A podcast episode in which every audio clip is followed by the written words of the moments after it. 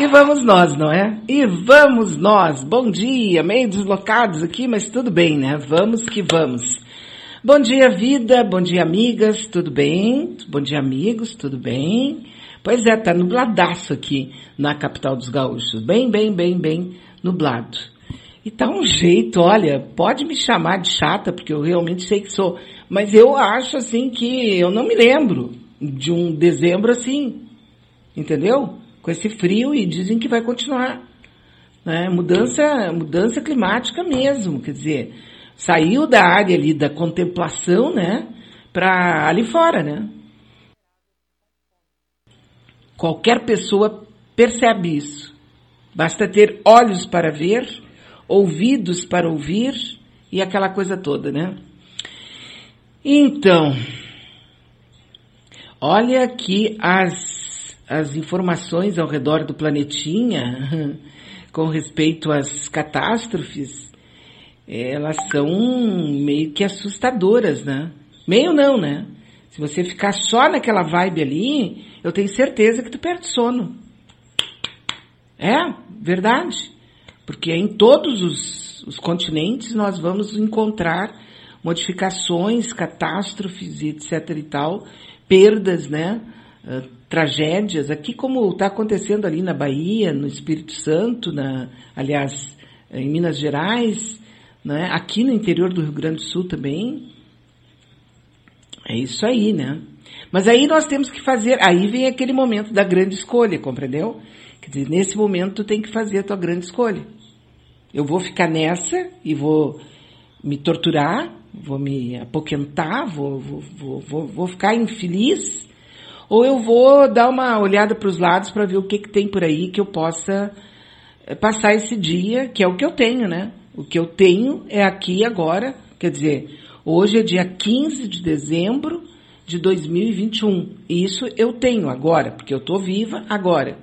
Ontem aquela Beatriz que estava lá furungando, fazendo acontecendo, aquela né, já passou. E aquela que eu estou esperando que no final de semana faça isso, ou então durma, ou sei lá o que, que ela vai fazer, essa aí não chegou ainda. Então eu tenho que curtir essa que está aqui. E essa tem dentro das possibilidades, meu Deus do céu, inúmeras, né? Muitas. Ontem eu fiz uma postagem no Facebook, uma pessoa veio aqui, uma pessoa que, enfim, é, é, sabe, ele disse assim, ai, eu acho que tu deveria usar o teu espaço, porque tu é uma guerreira, e me elogiou pra caramba, e depois disse, ai, botar abobrinha, do tipo, essa coisa da academia para pelados, não, não, como é, não condiz com a tua imagem, Beatriz. Eu comecei a rir, né? Porque eu não sei que tipo de imagem ele tem de mim. Ou que tipo de imagem eu penso que alguém tem de mim, entende? Porque isso é uma coisa tão é impossível, é aleatório demais. Ontem eu postei no nosso Facebook uma história que é real, entendeu? É notícia, mas é aquela notícia que, vamos combinar, não é uma notícia assim que dá, né? É, é o seguinte, chegou ao Brasil a Academia dos Pelados. É uma academia que permite malhação sem roupa, sem roupa, peladão mesmo. Peladão, cara, sem nada. A novidade já pode ser encontrada em algumas academias lá em São Paulo, claro, né? São Paulo. O horário de treino para os peladões são alternativos, quer dizer, tem horário de treino para pessoas que querem usar malha normal, dentro da nossa normalidade. E tem o horário dos peladões. Aliás, dá para ver na foto ali que eu tenho ela aberta aqui, que quem está sentado, por exemplo, pelada, a pessoa que está ali está pelada. E não é uma pessoa assim, lindíssima, maravilhosa, tá cheia de dobrinhas, bem gorda, né? Ali sentada, ela tá com uma toalha em cima do equipamento. E a primeira coisa que veio na minha cabeça é o seguinte, né? Imagina sentada pelada, e mas que isso, né? Qualquer, em qualquer circunstância, com toalha, sem toalha, eu acho um absurdo. Mas isso é real, para a gente poder perceber que a nossa civilização A exemplo dos romanos lá, quando eles faziam aqueles bacanais de não sei quantos dias e muita, era uma rave, né? Uma rave romana. É, é, não mudou, o ser humano continua exatamente o mesmo, sem tirar nem pôr. Então cabe a nós, individualmente, no secreto da nossa alma, tomarmos as nossas decisões. Se a gente vai com os outros, se a gente fica só olhando, se a gente, né? É a gente que faz isso aí. E com a internet hoje, meus caros, nós temos isso na palma da nossa mão. Entende? Agora que eu estava falando aqui da, da Academia dos Peladões, né? Os horários de treino são ah, alternativos e estão super concorridos. Entendeu?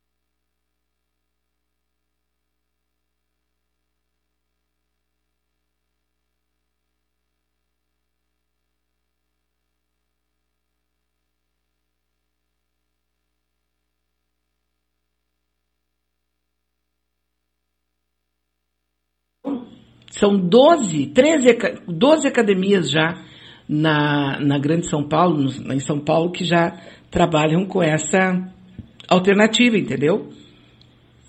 Então, é, já estão estudando a ampliação dos horários para evitar a superlotação. Um estudo realizado por fisiologistas franceses, oui, monsieur, mostrou que o atleta que se exercita sem roupas queima 70% mais calorias e libera mais que o dobro de hormônios inerentes ao esporte praticado, compreendeu? Eu não compreendi, mas deve ser um muito legal, né? Então assim, ó, o fisiologista francês Jean-Claude Brisset disse que percebemos que essa relação de queima de calorias e liberação de hormônios é o que faltava para pessoas que treinam vestidas durante anos e não ganhos e não obtêm ganhos relativos de massa e definição. Compreendeu? Compreendeu? É isso aí, né? Alguns cuidados especiais devem ser tomados pelos frequentadores quanto ao uso de desodorante, graças a Deus, e ao posicionamento constrangedor nos aparelhos. É, tem alguns momentos ali que é meio bizarro, né? A hidratação é outro detalhe que merece atenção. Os homens precisam tomar muito cuidado com ereções que devem ser evitadas. É proibido fazer fotos e vídeos no local para preservar os usuários. Claro que a foto que está aqui no jornal Estado de Minas, que eu recebi, quem me mandou foi o Ricardo Coelho. Obviamente, né, que essa foto aqui foi autorizada, porque aqui aparece uma mulher, a outra, não se bem que esse aqui pode ser lá da França, né? Mas tá aí, né? Aí essa pessoa diz, ai, postar esse tipo de coisa não, não, assim, não condiz com a tua imagem. Eu fiquei muito doida, né? Mas como assim? Que imagem que tu tem a meu respeito? De uma senhora circunspecta, é, vestida com toda de preto, com um véu, que, que, que, o que, que é que tu pensa, assim, a meu respeito, né? Não é curioso isso, hein? O que, que as pessoas pensam a teu respeito? Eu, como nunca dei muita bola para isso, Ontem eu fiquei assim, opa, o que, que é isso, né? No final nós dois ficamos aqui, é, mesmo sendo uma troca de conversa pelo WhatsApp, a gente acabou no kkk, né? É isso aí, né? Dá pra gente fazer escolhas. Opa, como dá. E não quer dizer que eu não vá tratar de assuntos sérios, de assuntos dramáticos, que eu não vá fazer, né? Que eu não, porque a gente chora. Quando a gente vê criança com fome, quando a gente vê a miséria da, da, população brasileira, quando a gente vê os idosos sem ter perspectiva nenhuma, é, muito, muitos deles tendo que até viver na rua, como já está acontecendo, é claro que a gente vai às lágrimas, que a gente fica furiosa, que a gente fica mal. Mas, poxa, eu, tão, eu tenho 24 horas no dia, eu não preciso ficar o tempo todo fazendo o papel da guerreira, da Xana, né? o tempo inteiro Xana aqui, agora eu vou pegar e vou fazer. Não sou, porque até eu não sou. Eu estou fazendo aqui um desabafo? Acho que não, eu só estou comentando aqui, rapidinho, isso que aconteceu, né? Nessa mesma, nessa mesma, nesse mesmo site aqui tem uma outra de uma professora que comprou uma mini porca, uma porquinha assim, né? Porca, porca mesmo, para ser um petzinho. Só que a porca cresceu. Eles disseram para ela, quando comprou, que seria uma mini porca. Não sei se existe isso, deve existir, né? Só que ela cresceu, tem 250 quilos e ela fica dentro de casa, sendo tratada, as duas conversam e tal, uma porquinha, uma, quer dizer, no caso uma porcona, né? 250 quilos. Quantos quilos tu pesa? Pois é, então agora tu multiplica, tu vê o tamanho da porca, né? Então tá aí, né? Tá aí, a gente pode pegar outros assuntos para não ficar se enlouquecendo com os assuntos lá de Brasília, com os assuntos dessa desses dias, sabe? Não dá. Não dá, não dá, não dá, não fica, não fica só como assim, sabe, o, o, dentro de um assunto só o tempo todo. Ninguém merece, ninguém merece. Não é nem por causa dos outros apenas. É por tua causa. Dá uma variada, bota um, faz alguma outra coisa sabe? Vai pela outra, pela outra calçada, entra numa outra padaria, entendeu? Pega um outro lotação, caminha duas quadras, pega outro ônibus, faz qualquer coisa. Porque, por exemplo, a gente às vezes, como hoje, assim, tu tá numa situação que não é o teu normal, tá? Tu teve que sair do teu espaço, aquelas coisas todas. Aí tu tem que fazer o quê? Te adaptar, né? Tu precisa ter rapidez para te adaptar. Porque senão tu fica o tempo inteiro passando mal. Tem que se adaptar. E nós somos um dos seres vivos entre os animais. Sim, não esquece nunca que tu é um animal, né? É de duas patas, mas é animal. Entre os animais nós somos os mais adaptáveis. A gente se adapta. Ah, é isso. Porto Alegre vai aos 30 graus hoje e tem previsão de chuva. Deixa eu ver quanto é que tem de chuva. É pouco, pouquíssimo, pouquíssimo. Amanhã também menos ainda, bem pouca chuva. Amanhã, dia 16 de dezembro, tem. Já é quinta-feira, né? Putz, grilo. Na sexta-feira, hum, também. Mas não é, é um pouco mais de chuva, mas não é nada grandão, não. Né? Sábado não tem chuva, domingo vai fazer o sol. Segunda-feira também vai fazer o sol. E na terça-feira, dia 21 de dezembro, também faz sol, só que daí tem nebulosidade, né? E hoje nós vamos aos 30 graus. Em Florianópolis, hoje, está agora, nesse momento, 24 graus. Também tem previsão de chuva, um pouquinho mais, né? Tem 3,2 milímetros de previsão de chuva, vai aos 27 graus também de temperatura mais alta, né? Temperatura elevada. Curitiba, Curitiba está com 22 graus também. Puxa vida, Curitiba está chovendo também, né? É, chove bastante em Curitiba, 19 milímetros. Aham, é isso aí, né? E vai quanto? Deixa eu ver, 26 graus vai a Curitiba, né? Depois nós temos São Paulo, deixa eu ver cadê São Paulo, tá aqui. São Paulo, São Paulo tá com 22 graus, vai aos 26 e também tá chovendo hoje, 16 milímetros. E amanhã tem previsão de, inclusive, temporais, assim, né? Deixa eu ver qual é o horário de temporal. Barbaridade, né? Mas tudo bem, né? E depois sexta-feira também chove, aí sábado, domingo chove pouquinho só em São Paulo. E na segunda-feira tem tempo bom com nebulosidade em São Paulo, que hoje vai aos 26 graus. E eh, Rio de Janeiro, Rio de Janeiro, eu estava pensando Rio de Janeiro, estava pensando aqui Omicron, estava pensando Delta, estava pensando. Né, a gente fica. É, Rio de Janeiro está com 24 graus agora, não, 28. Sensação térmica de 32 graus agora. Putz, grilo. E vai aos 31 graus, tá? Rio de Janeiro. Tá chovendo também, mas é pouco. Chove, chove muito pouco. E vai chover mais no Rio de Janeiro, sexta-feira que chove mais, né? É isso aí. E por último, vamos até aquela cidade maravilhosa com, aquele, com aqueles políticos horrorosos que é Brasília. Em Brasília, 19 horas. Deixa eu ver aqui. Brasília está 21 graus, vai aos 24 também. Olha, gente, eu tô assim, ó. Chove todos os dias em Brasília. Todos os dias. Segunda-feira que vem vai chover 9 milímetros, que é o menor, a menor quantidade de água prevista para a região de Brasília. E agora eu, eu, li ontem um negócio ali dizendo que o nosso inverno vai ser mais ou menos assim. Eu dou graças a Deus, eu não estou reclamando, porque eu adoro isso aqui. Eu tenho horror daqueles dias, 36 graus, 40 graus, Deus me livre, né? Eu e toda a metade da população odeio, não gosta do verão, né? Mas o que a gente destaca é que não é normal. Essa é a questão. Puta, eu sou daquele tempo lá de São Leopoldo que era tudo certinho. Inverno, verão, tinha até o veranico de maio, lembra? Verão terminava, daí chegava em maio, dava aquele veranico, todo mundo esperava o veranico de maio, depois junho, julho, uh, junho, julho e agosto, eram os três meses de inverno do cacete, né? Em março, quando a gente saía para a escola de manhã cedo, a gente já ia pisando assim naquele gelinho, né? Tinha caído uma geada, e a gente ia pisando aquilo ali, coisa boa, né? No, no, inverno a gente falava, saía aquela fumacinha da boca, a gente brincava que era fumando, né? Que a gente tava fumando. Quanta bobagem, mas era bom. Caramba, como era bom.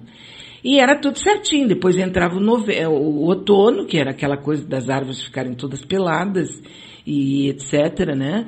E logo em seguida vinha o inverno, depois vinha a primavera, que era explosão de flores, cores, perfumes, aromas e tal. E depois vinha o verão, que era escaldante, pero não chegava aos 50 graus, como tem chegado aí em alguns momentos, em algumas partes do planeta, né?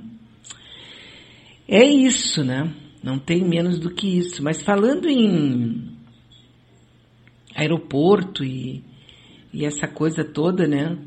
Eu fui dar uma olhada no dia de hoje, na história. Bom, para começo de conversa, faltam 16 dias hoje para terminar o ano de 2021, né? Estamos já em contagem regressiva. 16 dias. Tá? E nessa data, em 1500, morria o Pero Vaz Caminha. Só estou dando como efeméride, né? Nascia também o cara que desenhou a Torre Eiffel, o Eiffel, lá da, de Paris, né? O, Ale, o Alexander Gustave Eiffel. Depois tem ainda o Machado de Assis, que assumia como primeiro presidente da Academia Brasileira de Letras. Agora hoje tu vai ver lá, tu viu quem é o presidente agora da Academia Brasileira, Brasileira de Letras? Eu nem vou falar. Se isso é um assunto que te interessa um pouco, vai lá dar uma conferida e tu vai ver quem é. O presidente da Academia Brasileira de Letras, hoje. Quem é? Meu Deus. Tá, mas falando em, eh, quer dizer, falando em Machado de Assis, falando em Machado de Assis, esse cara, o, o autor de Dom Casmurro, Memórias Póstumas de Brás Cubas, poemas, peças, romances, contos, ele, ele, era, ele era especialista na arte e de falar com meias palavras, né? Ele era um homem estranho, misterioso, perturbador, ele era muito retraído, ele era tenso, né? E, e mesmo assim, vejam só, naquela ocasião, naquele período lá, né? Há 112 anos atrás, ele chegou a presidente do da Academia Brasileira de Letras. Ele era negro, pobre, epilético e ainda assim com tudo isso, ele conseguiu se transformar no nome de maior peso na literatura brasileira, sendo o mais completo e complexo dos nossos artistas, o senhor Machado de Assis. Ele é um clássico universal, né? Com certeza absoluta. É, é filho aqui do, dos trópicos e soube muito bem fazer uso disso, né? O Rui Barbosa, ele dizia que o, que o Machado de Assis prosava como o Frei Luiz de Souza e cantava como Luiz de Camões, é mole?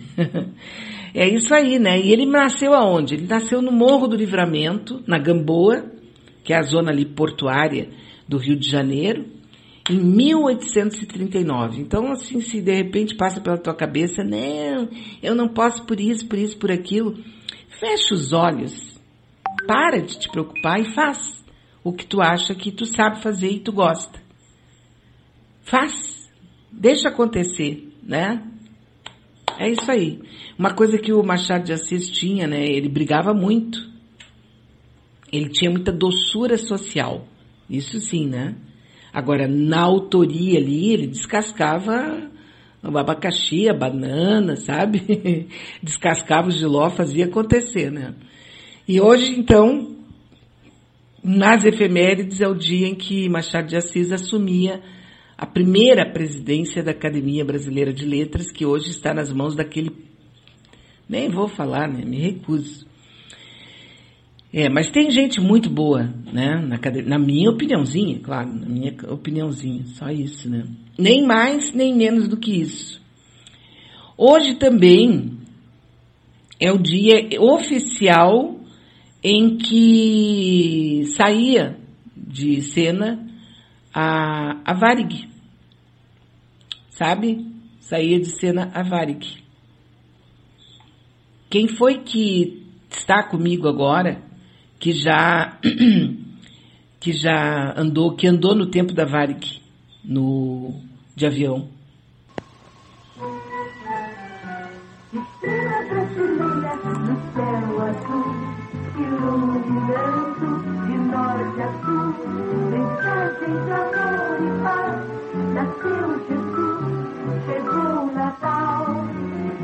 Voando achado pelo céu, trazendo um Natal.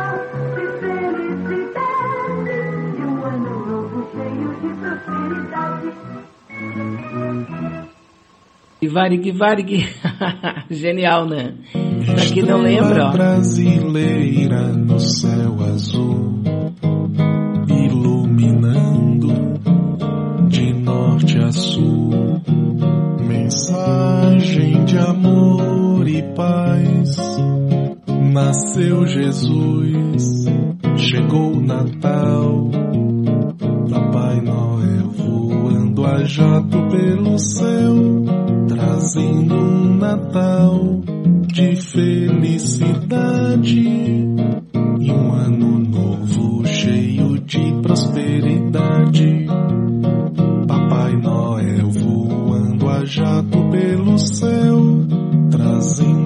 Natal de felicidade e um ano novo cheio de prosperidade.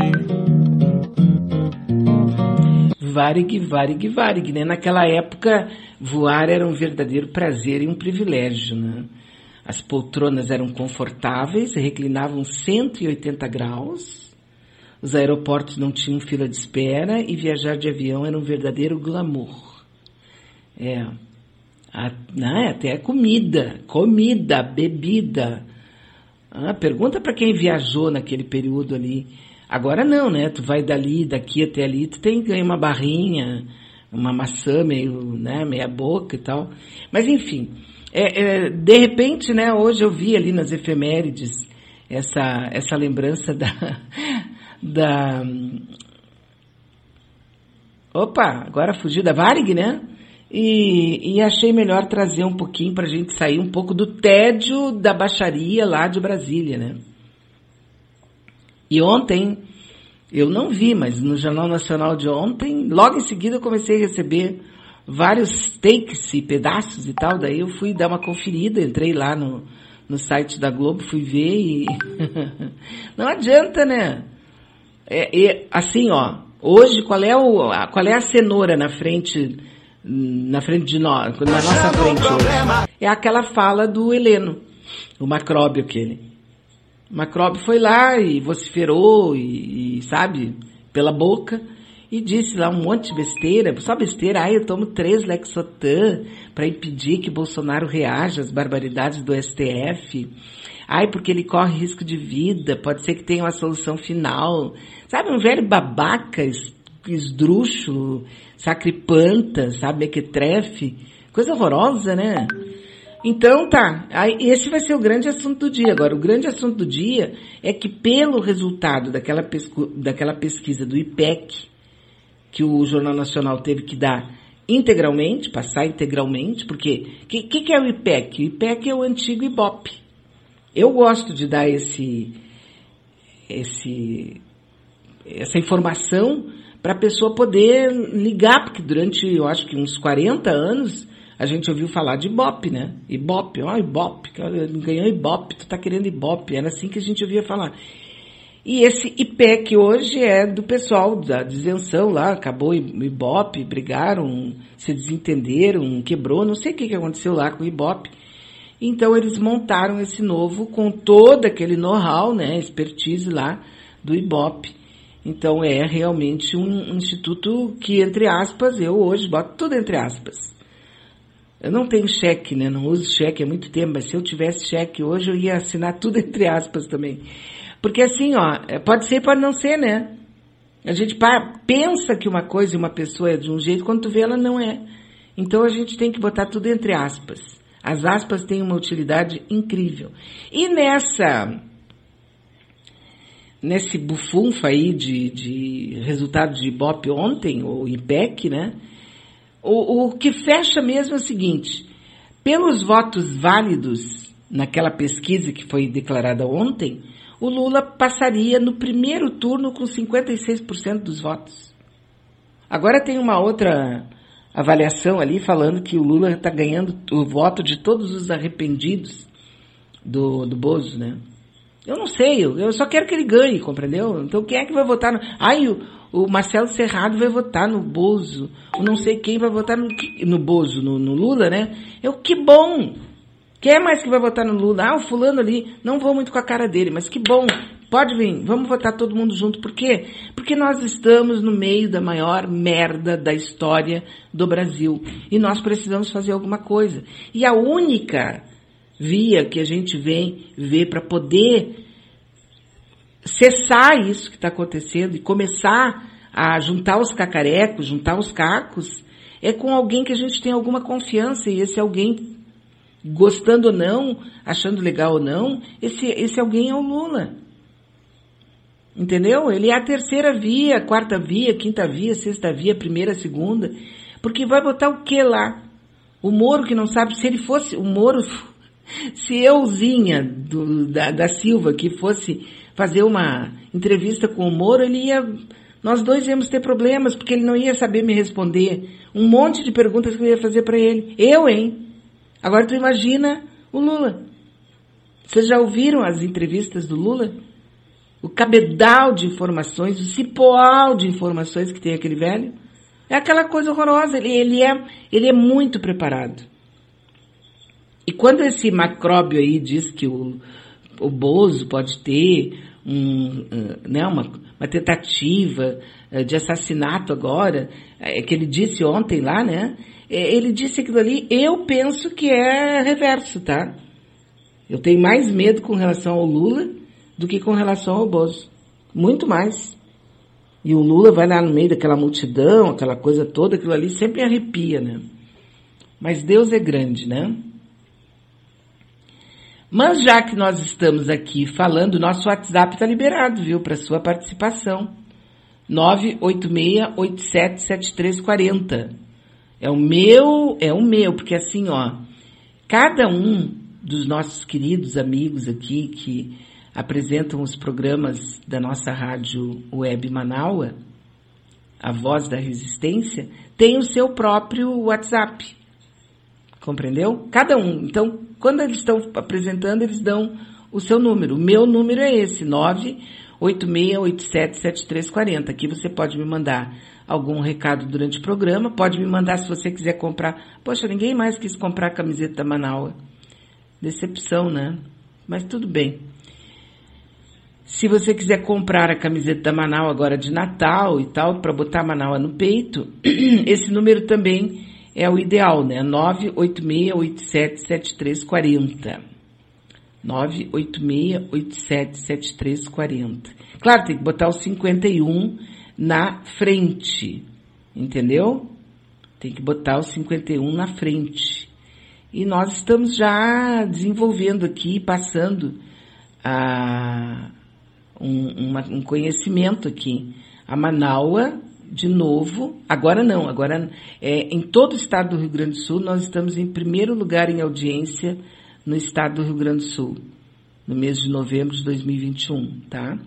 No segmento é, jornalismo, opinião, comunicação, né? Porque na frente mesmo, assim, em Porto Alegre, por exemplo, está a rádio ali do Internacional. Mas é só, né? Depois somos nós, né? E por que que nós estamos assim com esse número, com essa situação? Porque você existe. Nós não estaríamos, em primeiro lugar, na audiência do mês de novembro de 2021 em rádio web se você não nos, não nos ouvisse. Então, eu só tenho que agradecer para o ouvinte, ao ouvinte, nosso amigo, nossa amiga. Muito, muito, muito, muito, muito obrigada. Inclusive para o pessoal dos grupos aqui da, da rádio, o Jefferson está passando essa informação agora, né? A fonte é rádios, rádios web, web né? E é, no segmento política, variedades entrevistas ao vivo, né? Somos nós, tá certo? Então tá, né? Obrigadaço aí a todos aqueles que estão na nossa audiência, que nos ouvem aí através do app, que nos ouvem no carro. É porque dá, viu? Esses dias eu tive que ensinar para uma senhora que pensou que não dava. Dá para botar também no carro, né? Desde que você tenha um determinado estilo, um determinado rádio, ali também dá para botar, né? Bom, deixa eu ver aqui que mais que eu quero falar. Ah, claro, desculpa. Eu estava falando da Varig aqui, das, dos jingles, né? E como eu fui procurar esse jingle da Varig, eu acabei encontrando outros jingles aqui que, que eu, eu pensei, digo, vou colocar para as nossas amigas e amigos Memória. Memória de velho. Mas também tem uns aqui que eu acho que até o pessoal mais jovem lembra. Deixa eu ver esse aqui. Liberdade é uma calça velha, azul e. Que você pode usar do jeito que quiser. Não usa quem não quer. O stop.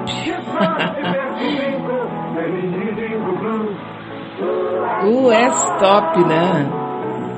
E tem uma outra ainda que, que eu acabei ouvindo aqui. Você quer uma picape que oh. tenha cavalos ou pôneis? Pôneis malditos! Pônei maldito, pônei maldito, venha com a gente atolar. odeio barro, odeio lama. Que nojinho, não vou sair do lugar. Te quero. Escolha uma picape forte de verdade. Nissan Frontier, 172 cavalos, a mais forte da categoria. A Nissan tem um jeito inovador de pensar a força. Pense no Nissan. É isso aí, né? Ei, você! Não feche o vídeo, não! Deixa eu falar uma coisinha. É o seguinte, se você não passar esse vídeo agora para 10 pessoas, você vai sofrer a maldição do pônei. Você vai ficar o resto da vida com essa música na cabeça. E é a pior maldito, é que era. Pônei maldito, lá lá lá lá lá lá lá. Pônei maldito, pônei maldito. É bem isso, né? E tem essa lá, outra lá, aqui, lá, ó. Lá, lá, Começa a arrebentar, pipoca com sal. Que sede que dá, pipoca e guaraná. Programa legal, só eu e você. E sem peruá, tchau. Quero ver pipoca pular. Pipoca com guaraná. Eu quero ver pipoca pular. Pipoca com guaraná. Quero ver pipoca pular,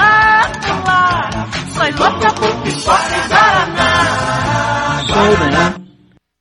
Só para concluir, deixa eu ver isso aqui, ó. Apanho um sabonete, pego uma canção e vou cantando sorridente. Duchas corona, um banho de alegria num mundo de água quente. Apanho um sabonete, abro a torneira e de repente a gente sente. Duchas corona, um banho de alegria num mundo de água quente. Apanho um sabonete. É ducha corona dando banho tanta gente. Ducha corona, um banho de alegria no mundo de água quente. Muito bem, eu acho que já deu aquele tempo ali certinho, né, pra gente lembrar do daquele tempo passado. Não é que fosse melhor do que hoje, não era. If, Maria, senta com uma pessoa que tem boa memória e começa a levantar hoje. É, a gente tem aí a memória do AI-5, que era exatamente por esse, por esse período, era dia 13, né? Foi dia 13 de dezembro, o AI-5. É, lembra, lembro muito bem a, a desgraça que foi na minha família quando meu pai foi preso e toda aquela história horrorosa, né, que destroçou a minha família. Depois se, se juntou os cacos, deu tudo certinho, tanto que eu tô aqui. Mas foi, foi tensa a coisa, não foi um negócio assim. Hoje a gente vê, né? Não, mas no meu tempo, no meu tempo, para com isso. Olha o que, que tem de bom acontecendo hoje, porque tem muita coisa boa acontecendo hoje também tá? Não é só coisa ruim. É que hoje nós somos um número muito maior, né? E outra coisa, a gente sabe tudo que acontece a cada minuto.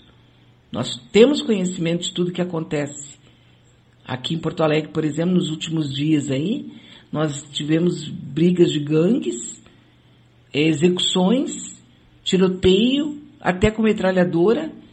E uma, um dos tiroteios foi aqui numa, numa, numa zona um bairro ali, numa confluência, mais chique de Porto Alegre.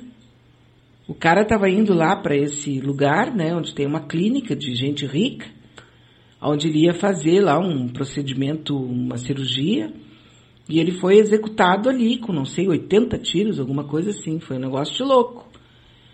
Exatamente perto da Carlos Gomes, para quem não sabe, né?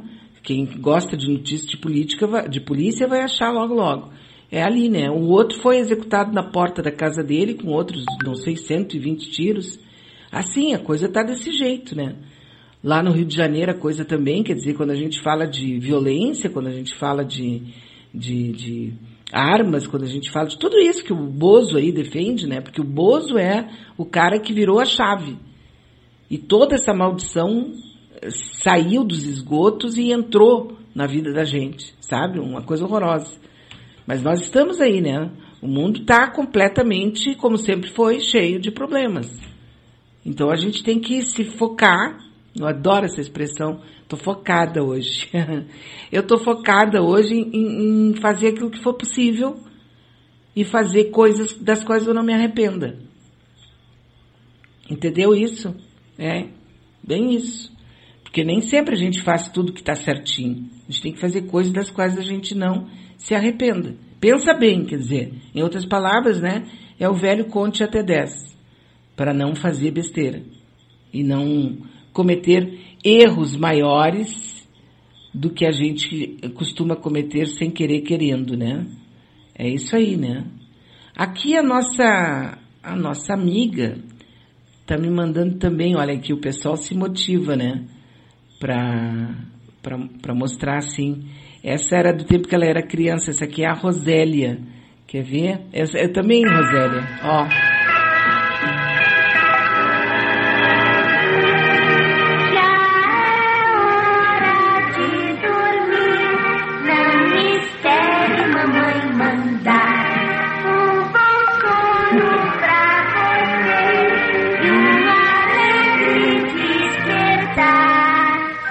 aconchegante maciez de pura lã para sua família. Cobertores Paraíba. Delícia, né? Delícia. Tem vários. Nossa, a gente até podia aos poucos ir lembrando disso, né? Coisa muito bacana. É isso aí. Olá, Bia. Eu e a minha irmã, que é gaúcha, estamos te ouvindo aqui em Florianópolis. É, o nome dela é Roseli, ela te manda um beijo. Obrigada, obrigada, Roseli. Obrigada também para nossa amiga que está sempre com a gente, né? Que, olha só, ela está lá em Floripa. Muito obrigada aí pela tua companhia. Obrigada por estar junto com a gente. Essa é a Rosemary, né? Que está sempre com a gente. A Roseli está com ela hoje lá e tá, está também nos ouvindo. Tomara que a Roseli também goste da gente e continue nos ouvindo aqui na nossa rádio web Manaua, a voz da resistência. Tá rolando hoje duas coisas na, na rede. Uma delas é o general Macróbio, esse aí, o general Helena. Helena não, Heleno. Helena é minha amiga, né, Maria Helena. É o general Heleno, que para mim é um macróbio insuportável, né? Ele, assim, vociferando ali, dizendo besteira. Eu, eu tinha que mandar o cara para um asilo, sabe? Para um lugar para ele ficar lá fazendo tricô, sei lá fazer o quê. Porque ele, ele é nojento, sabe? Ele é acusador, ele é, é, um cara tipo chantagem, tá sempre ameaçando. Sabe aquele tipo de pessoa ameaçadora? É mais ou menos o tipo do macróbio, esse que tá usando uma farda que é do meu exército. Usou a vida inteira e eu paguei para ele.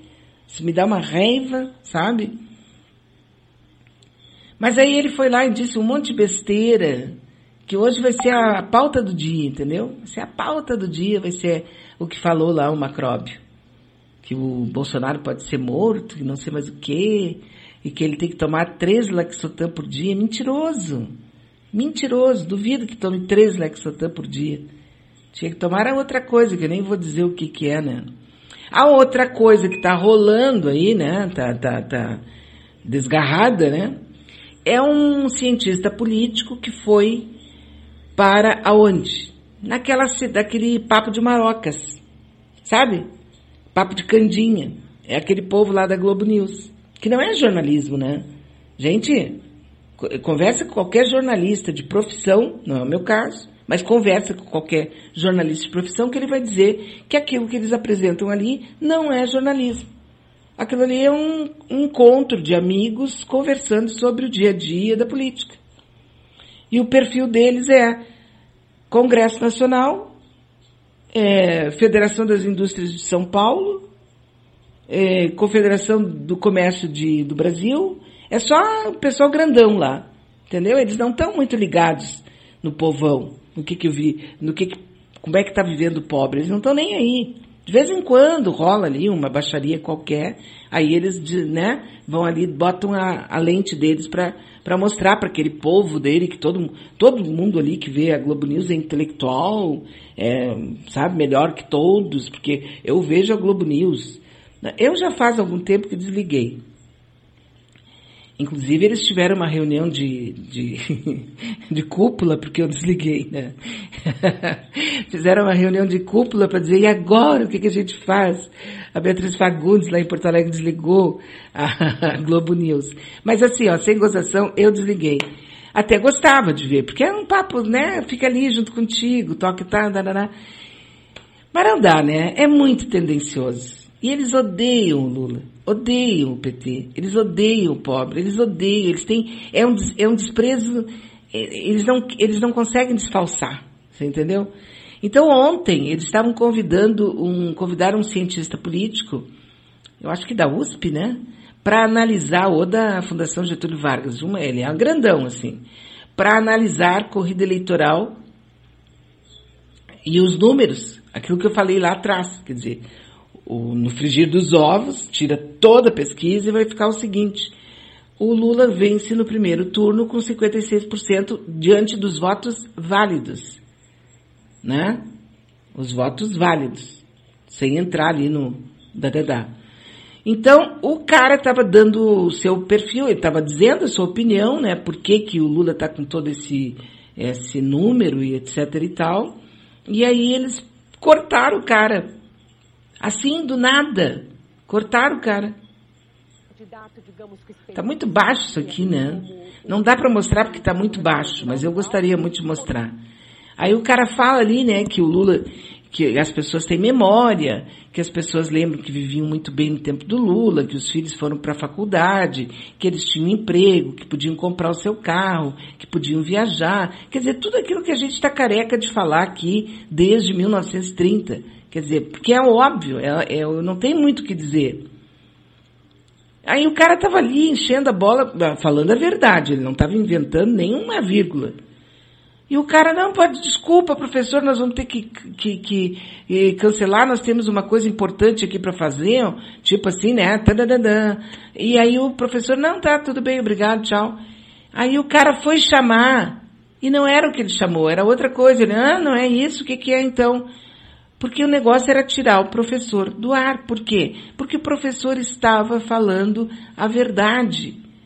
Num ambiente só de fofoca, maricota, pernoca, sabe? Aquilo ali nada mais é do que uma espécie assim de hum, academia de pelados sem ética jornalística. Todo mundo peladão ali, sabe? Mostrando só as suas partes íntimas de boçalidade e de, assim, o quanto eles ficam atirados aos pés dos seus patrões. Ou que pensam aquilo ali mesmo, sei lá, né? É que não dá, tu, pra, é, tanto que o Reinaldo, Reinaldo, esqueci o nome dele, o Reinaldo, sabe quem é o Reinaldo, né? O Reinaldo disse ontem que vai, ele está com medo que tenha uma, uma, uma, uma onda de suicídios entre os, entre os analistas políticos do Brasil com a, a ascensão aí do, do Lula. Sim, porque o que eles disseram nos últimos cinco anos, nos últimos dez anos, tem gente ali que tinha que ter vergonha no saco, vergonha na cara, vergonha na bunda e ir embora para casa, porque eles disseram coisas terríveis. Eles mentiram. Eles mentiram, mentiram, mentiram. Eles fizeram análises completamente arrombadas, sem nenhuma uh, consistência. Eles fizeram previsões, inclusive, de PIB, de emprego, eh, de tudo mais, com, e nada deu certo, deu tudo errado. E eles continuam ali, sabe, bem esticadinhos, bem bonitos, cabelo bem em pé, todo mundo bonitinho ali. E o pessoal continua assistindo. É foda, né? É brincadeira. É isso aí, né? Nós temos agora o André. O André está dizendo, estou sempre na escuta. Bom dia, Bia. Sobre o comercial do pônei, minha ex me apelidou de pônei maldito. é, vai ver que ela não conseguia te esquecer, né, André? É que tem gente que é inesquecível. Isso me faz lembrar do Vinícius de Moraes, né? Meu amor, que coisa incrível. Esqueci nosso começo inesquecível. É, pode acontecer também, né? Ninguém é tão inesquecível nem insubstituível, né? Tá aí, né? A outra decisão é a decisão ontem do Fux, que decidiu que os quatro condenados da Boate Kiss deveriam ser recolhidos ao presídio para o cumprimento da pena, como estava sendo determinado pelo juiz do tribunal de júri, né? Que depois veio aquela liminar e tal o Fux cancelou a liminar e os quatro, dois deles se apresentaram ontem, outros dois vão se apresentar, talvez até já tenham se apresentado hoje, e alguns vão ficar em presídios próximos da sua família, né, da sua residência, até porque nenhum deles é um assassino cruel, um traficante perigoso, nenhum deles é isso, né? Os quatro são são frutos de uma tragédia que poderia ter sido evitada se não tivesse aquela porta aberta, né? Se a prefeitura não tivesse deixado aquela porta aberta. Eu sei que o tribunal do júri condenou os quatro, sei que eles vão cumprir pena, ou não, não sei, porque também é judicial, né? Olha o que está acontecendo agora com aquele o governador lá de, do Rio de Janeiro. Ontem houve um outro movimento, eu acho que o governador vai acabar passando Natal em casa. É, mas eu estou falando de Sérgio Cabral.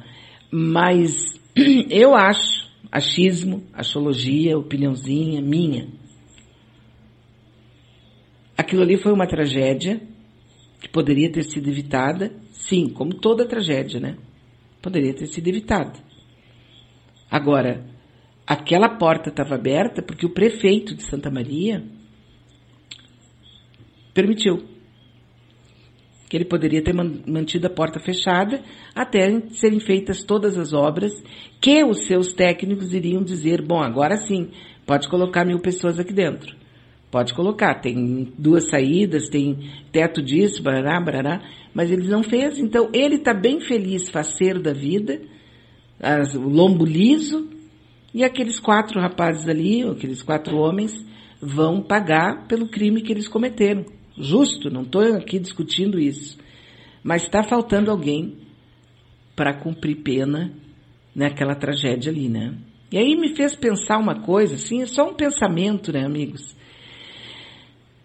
Aqueles dez rapazes que morreram na toca do corvo, né? Na toca do gavião, como é que era o nome? Do urubu, lá do Flamengo. Eles morreram queimados, né? O presidente do Flamengo não deveria ter sido. Porque ele também, né? Afinal de contas, ele, ele parece que tinha um problema já conhecido ali no, no que se referia a ar-condicionado. Será que ele também, já dentro dessa mesma leitura da Boate Kiss, ele não deveria responder também com a prisão e a prisão na cadeia, na, na, na cadeia mesmo? Outra coisa também é aquele, aquele caso ali da, da, como é que chama, da, opa, de Mariana também, os, os presidentes, os diretores presidentes da, da grande empresa, da grande companhia, da Vale e das outras também não deveriam ser presos com aqueles não sei quantos mortos que teve lá. Sabe? Então assim, ó, eu não estou aqui discutindo nada o que foi decidido pelo júri e pelo juiz, que deu prisão de 18 a 22 anos para aqueles quatro caras. Não vou discutir porque quem sou eu, né? Não tenho nenhum direito e nem quero. Mas tá faltando um nome ali. Eu, pelo menos, acho, vou passar minha vida inteira dizendo isso. Eles vão ter que cumprir pena, provavelmente vão ser é, em algum momento eles vão sair por causa disso, por causa daquilo, porque bom comportamento, porque já fizeram um cesto da pena, porque, entendeu? Quer dizer, vai ter um monte de coisa, eles vão sair. Agora, uma, uma responsabilidade que foi ignorada pelo Ministério Público do Estado e, e pela Polícia do Estado, eu acho insuportável. Eu não consigo, sabe? Até pela leitura das outras tragédias parecidas com essa, entendeu? Parecidas, parecida com essa tragédia aqui e que tiveram um resultado bem diferente. Aonde realmente, porque a primeira coisa que me veio na cabeça naquele dia, eu me lembro que eu comentei no dia, naquele domingo eu comentei isso. Eu digo, mas como é que essa merda estava aberta? Como é que esse negócio aqui estava aberto? Com uma porta só e com mil pessoas lá dentro? Mas nem eu que sou uma ignorante total, uma inepta, uma, uma sabe, para falar sobre trânsito, sobre fluxo de gente e sobre entrada e saída, não, não sei, mas eu sei que precisa. Até, por exemplo, quando a gente mora numa casa que todas as janelas são gradeadas, eu sempre penso, ah, mas se tiver um acidente aqui, uma coisa, para onde é que as pessoas vão sair, né? A, a primeira coisa que me vem na cabeça é isso aí, né? Mas fazer o que, né? As pessoas são assim, né? Casos iguais, pensa diferente, porque, como eu digo há muitos anos, né? Há muitos anos eu falo isso aqui. Eu estou sentada agora nesse momento, aqui num, num local, estou vendo aqui algumas coisas. Se nesse momento entrasse a minha mãe aqui e eu pedisse para ela descrever esse local aqui, esse quarto, essa sala, ela ia descrever um e eu iria descrever outro. A gente sempre tem um pensamento diferente, né? Mas a coisa toda é essa, né? Penso que a gente não poderia deixar passar, né? Eu acho que eles devem cumprir pena, mas tá faltando um. Vou dizer isso pro resto da vida. Sempre vou dizer isso. Então, amigos, o nosso WhatsApp 986877340 está estão a sua está a sua está aí para sua para sua participação, né? Não, não esqueça de participar. Converse comigo aqui, por favor. Uma amiga aqui me mandou um, um me mandou aqui, mas eu não tenho como abrir agora, porque eu teria que ver, tu me manda o print, assim eu não tenho como abrir, viu, minha querida. Aqui fica muito complicado para poder, viu, Ana? Me manda um print dessa matéria que tu me mandou agora para eu poder abrir.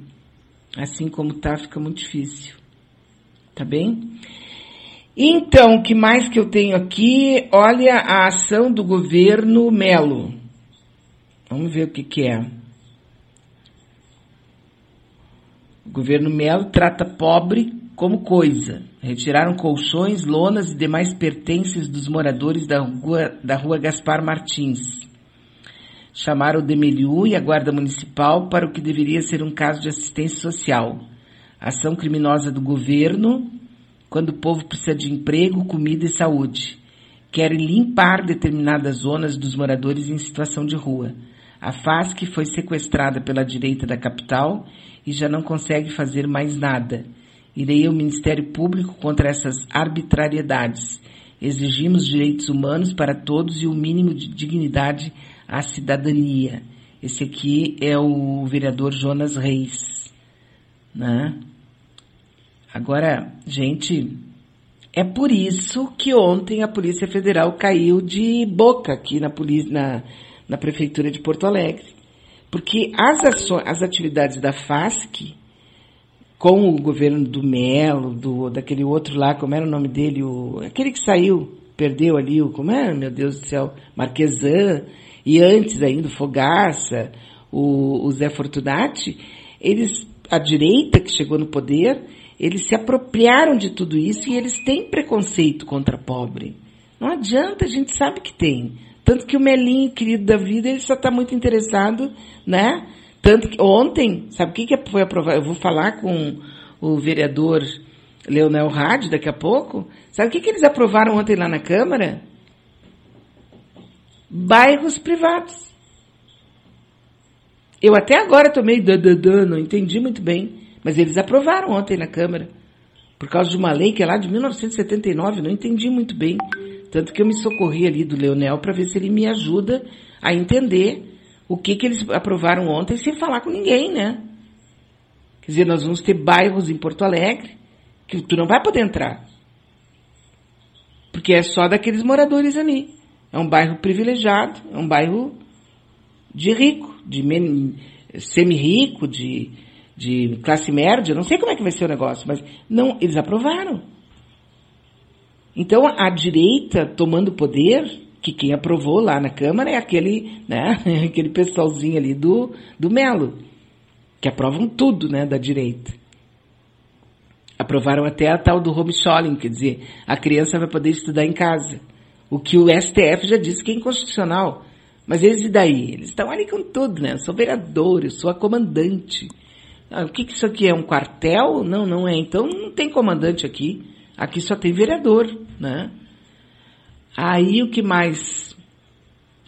Esse caso aqui, por exemplo, de tirar os colchões das pessoas que moram na rua, eu não sei, eu nem eu vou me, me, me segurar aqui para não dizer o que eu penso do Melo, tu entende? E ele vai pagar por isso, né? Ah, vai. Porque chega uma hora, cara, que a vida cobra. Tudo o que tu faz tudo que tu faz, a vida cobra. Entende? Há uma reciprocidade nas tuas ações. Sempre. Para todo o sempre, amém. Sempre vai haver essa reciprocidade, compreendeu? Nas tuas ações. E ele vai acabar, vai chegar o um momento que vai ser dele, né? E de quem estiver próximo, né? Quem está na linha comigo agora é o vereador Leonel Rade. Bom dia, Leonel. Bom dia, Beatriz. Bom dia a toda a audiência da Manaua. Uma honra estar com vocês aqui de novo. Pois é, Leonel. Eu estava comentando agora sobre hum, esse apelo que eu fiz aí para ti, sobre esse, essa aprovação ontem. Eu não entendi muito bem. Seria um. Eu vou, eu vou fazer aqui um condomínio, tá? Um condomínio que vai ter ruas. Uh, e tal. E aí a ideia é fechar com um muro esse condomínio, é isso? Se fosse isso, não teria problema, porque essa realidade nós temos na cidade. Nós temos condomínios fechados que as pessoas, inclusive edifícios, né? Os edifícios são, não deixam de ser uma espécie de condomínio, condomínios horizontais, condomínios verticais, em que existe naquele terreno ali é feito uma série de construções e nós temos então um um controle, um cercamento, né, na, na, naquela área e tá, isso está legalizado, está tudo certo e, e, não é esse o debate né, que nós travamos na Câmara Municipal na segunda-feira. O problema é que na segunda-feira nós tivemos um debate sobre uh, loteamentos de acesso controlado. O que, que são loteamentos de acesso controlado? São espaços é, públicos da cidade em que existem uh, pessoas que montam uma associação, moradores daquela região que de, definem é, montar uma associação e através dessa associação, aquilo que antes era de acesso público é, da população de Porto Alegre passa a ter um acesso controlado e, e muitas vezes isso vai envolver situações em que, por exemplo, eu decidi morar num determinado bairro, numa determinada rua, e a partir da constituição de uma associação, uh, se define então que a partir desse momento, esse loteamento, ou essa região, essa rua, esse bairro, ele vai ter acesso controlado e eu vou ter que pagar uma taxa para uma empresa de segurança fazer uh, algo que antes não estava regulamentado, que antes não estava legalizado, que antes não era o meu desejo. E eu posso ser contrário, mas se eu for derrotado numa votação dessa associação, serei obrigado a participar desse tipo de controle. Fora que boa parte da população vai perder o acesso a praças, a parques, a áreas de preservação que possam porventura estar dentro desse, desse espaço. É claro, o argumento uh, para aprovação é que isso não será feito, que essas, essa, esses loteamentos de acesso controlado não proibirão ninguém de entrar naquela região, que as pessoas só terão que se identificar, mas não serão obrigadas a se identificarem, que todo mundo poderá ter acesso aos bens públicos que estarão naquela região. Mas a gente sabe que isso é uma, né? Sim. No mundo real não vai acontecer dessa forma. Exatamente. Então esse é um ponto muito, muito perigoso, né, desse tipo de projeto e que eu chamo a atenção que quais serão as empresas que farão a segurança dessas desses loteamentos fechados. Por exemplo, os loteamentos de acesso controlado, eles, eles estarão distribuídos em diversos bairros da nossa cidade, bairros de alto padrão, bairros de baixo padrão, e eu tenho convicção que nem todos terão condições de pagar essas taxas para ter acesso ao seu bairro. Então, a gente tem uma privatização de regiões da nossa cidade e que, num primeiro momento, pode parecer algo que visa reduzir a violência, é, melhorar o sentimento de segurança numa região, mas nós podemos estar entregando né, para pessoas de uma fé uh, várias áreas da nossa cidade. Bom, e é assim que começou, a gente conhece um pouco da história das milícias lá no Rio de Janeiro, né? Sim, as milícias começam com um debate sobre uh, entregar segurança para a população. Exatamente. É, digamos, vamos retirar os traficantes, nós vamos isso. fazer um controle agora armado de determinadas áreas, isso vai trazer um bem-estar para a sociedade. No primeiro momento, as milícias no Rio de Janeiro eram vistas como positivas, porque Sim. elas estavam tirando os traficantes, as disputas pelo tráfico de drogas daquela região, eram formadas por policiais de folga, e depois de um período aquilo começou a, a ser visto como uma fonte de renda relevante, disso eles passaram para a TV a cabo, para o gás, para o transporte, e começaram a dominar bairros inteiros né, do Rio de Janeiro, e hoje são uma das principais forças criminosas naquele estado, realizando execuções. Inclusive, né, eu chamei atenção na, no debate que o irmão do Marcelo Freixo, o deputado, antes do Marcelo Freixo ser político, ele foi executado justamente porque ele assume a, a condomínio, né? Ele passa a ser o gestor daquele condomínio e tem uma empresa que faz, uma empresa entre aspas, né? Um grupo armado que faz a segurança daquele condomínio. Ele como síndico uh, reivindica que essa empresa mostre a documentação, que está legalizada ou não, porque ele sabia que era uma empresa que era formada por ex-policiais, por policiais, e ele sabia que seria ilegal. A empresa não consegue demonstrar que está na legalidade, eles entram numa ação judicial, essa empresa perde a ação judicial, o irmão do Marcelo Freixo vence a ação, dois dias depois ele é executado. Então, é, me causa muita preocupação, sabe, esse tipo de política sendo implementada e agora legalizada em Porto Alegre, justamente num período em que nós temos um avanço das milícias do Brasil através do governo Bolsonaro. E que já a gente não vai ser tão ingênuo em achar que já não temos por aqui, né? Mas assim, uma, uma questão que tu falou aí, a pessoa, por exemplo, eu vou alugar ou comprar uma casa, um imóvel num desses, eh, não moro lá, mas vou comprar ou alugar uma casa numa dessas regiões com esse espaço controlado, né? Aí, em algum momento alguém vai dizer, olha, a senhora tem que pagar uma taxa de segurança. E se eu não pagar, aí vem o, a, o grande ponto de interrogação. O que, que vai acontecer? Ah, pois então. Né? Dizem eles que ninguém será obrigado a pagar as taxas, só, somente aqueles que querem a segurança. Só que desde a entrada, a segurança já vai estar lá, entre aspas, né? A segurança, entendam como quiser, mas o controle estará lá na entrada. Para eu chegar na minha residência, terei que passar por uma cancela, por um controle de um, de um terceiro, de uma pessoa ali contratada. Aí eu pergunto, né, como vai se dar isso?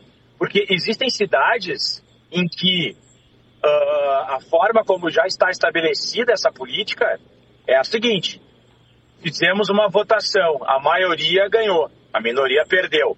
Então teremos uma, um, né, um acesso controlado. Bom, num primeiro momento podia pensar, não, tá, quem é contra não paga e tá tudo certo. Mas as várias cidades que isso já está acontecendo, que está se alastrando no país a partir da, de uma lei federal que foi aprovada em 2017, se não me engano, o ano. E é, essas pessoas, em algumas cidades, já foram acionadas judicialmente como se não estivessem pagando uma taxa de condomínio. Bah. E, inclusive, os seus imóveis foram apontados uh, para leilão. serem leiloados, entende? Porque tu, aí, aí quando tu deve condomínio, para quem sabe aí, não entra nessa ideia de que tu não pode ter o imóvel apreendido ou, né, não pode ter o imóvel colocado numa ação judicial de despejo. Porque tu está devendo condomínio, né? É uma taxa que tu pode sim perder o teu imóvel. Então, pessoas estão sendo acionadas por não pagarem essa taxa. E aí eu pergunto, né? Eu vou morar numa rua que eu acredito que, bom, eu vou pagar aqui a minha casa, faço a minha, coloco a minha cerca, umas câmeras, eu vou pagar o IPTU, taxa de água, taxa de luz, a minha TV a cabo, né, o gás e tal, e deu. Daí, de repente, alguém chega e diz, não, agora tá morando aqui, tu vai pagar uma taxa. E aí, sei lá qual vai ser o valor dessa é taxa. É a segurança da máfia em Los Angeles. A mesma coisa, né? É. é segurança. Agora, sabe o que, que eu pensei? Uhum. Leonel, me lembrou, me, eu pensei o seguinte, existe sempre em tudo que acontece tem um chamado efeito colateral, né? Nesse, nesse aspecto, essas empresinhas, empresas ou grandes empresas, não importa, que oferecem serviços de segurança, elas são muitas, uma boa parte delas tem na direção é, policiais aposentados, delegados aposentados, coronéis aposentados, a gente sabe disso, né? É, e outros não, obviamente, né? Não estou aqui criticando nenhum deles por causa disso, em hipótese nenhuma. Mas essas pessoas, elas teriam interesse, por exemplo, em que a polícia oficial tivesse uma condição é, de insatisfação, de incapacidade de fazer aquele, aquela fiscalização necessária, o patrulhamento necessário. Quer dizer, há todo um, um. Porque a gente só vê a coisa ali no imediatismo, né? Faz e faz. Só que isso aqui é um projeto, né? De, de claro. fragilizar as polícias, porque a gente está privatizando a segurança pública. Então, por acaso, esse projeto ele foi apresentado pelo PSDB, pelo PP e pelo PTB. Três partidos que, em nível federal, em nível estadual e até mesmo aqui no município, em relação à Guarda Municipal, têm feito políticas de destruição dessas, dessas categorias da segurança pública. É, nós temos nitidamente uma visão de privatização da segurança pública que passa a ser responsabilidade dos particulares e isso faz com que né, nitidamente não exista uma política pública de valorização, de ampliação de efetivo, de melhoria técnica, de incentivo é, à compra de equipamentos e, e, e melhorias estruturais, né, das forças policiais. E nós estamos caminhando a passos largos justamente para isso mesmo, uma privatização absoluta da segurança pública no nosso país. E isso vai trazer um efeito perverso, né? porque quem é que vai determinar o que é segurança? Né? Quem é que vai determinar uh, quem vai ter acesso a determinada região? Uh, que tipo de crimes nós iremos investigar? Quem será o corrupto que será investigado? Uh, onde teremos segurança e onde não teremos segurança, isso é muito claro, né? Teremos uhum. segurança nas áreas ricas e não teremos segurança na periferia, que será feita talvez por milícias ou pelo próprio tráfico, né? Enfim. Então, é, é, é uma situação muito mais profunda e mais complexa do que aparenta ser num primeiro momento, porque é muito fácil eu vender isso, né? Olha, é um, é um loteamento de acesso controlado, os moradores aqui só querem saber quem está entrando no bairro e saindo, porque é para evitar furtos, para evitar uh, roubos, etc. Bom, isso numa população que tem medo e que, de fato, tem uma, uma demanda por segurança pública que não consegue ser atendida, isso pode parecer positivo, mas isso desencadeia toda uma lógica muito mais perversa, muito mais perigosa e, uma, e mais, né, uma lógica de, de investimentos milionários. Porque eu pergunto aqui pro, pro ouvinte, se nós tivermos, por exemplo, uma taxa que seja de 100 reais em um determinado loteamento de acesso controlado, que tenhamos aí na casa talvez de 60 a 70 moradores jogando por baixo, olha o valor que isso gera por é, mês. não, sim, é muita É. coisa. E assim tu vai indo, tu vai multiplicando. Quanto mais pessoas, maior vai ser né, a questão orçamentária. né? Ontem eu vi uma reportagem que me mandaram aqui, Leonel, é, de um assessor de um vereador lá do São Paulo do Rio de Janeiro, não ficou muito claro. Ele estava na casa dele, num bairro de periferia, dava para ver pelas construções. E ele saiu da casa para pegar um carro que era blindado. Leonel parou um carro na frente do carro dele, desceu um cara com uma metralhadora e com um fuzil daqueles de estourar mesmo, carro, carro de, de blindado, Carro forte. carro forte. Eles deram, olha, num- mais de 100 tiros, destruíram o carro do cara com aqueles, com aquele, com aquelas armas, entraram no carro e foram embora. Sim. Isso aconteceu ontem aqui em Porto Alegre, numa zona rica, né? Ali na Carlos Gomes. Sim, sim, sim. Exato, exato. Não, isso aí é, tem matéria, né? é, sobre, esse, sobre essa ação aí.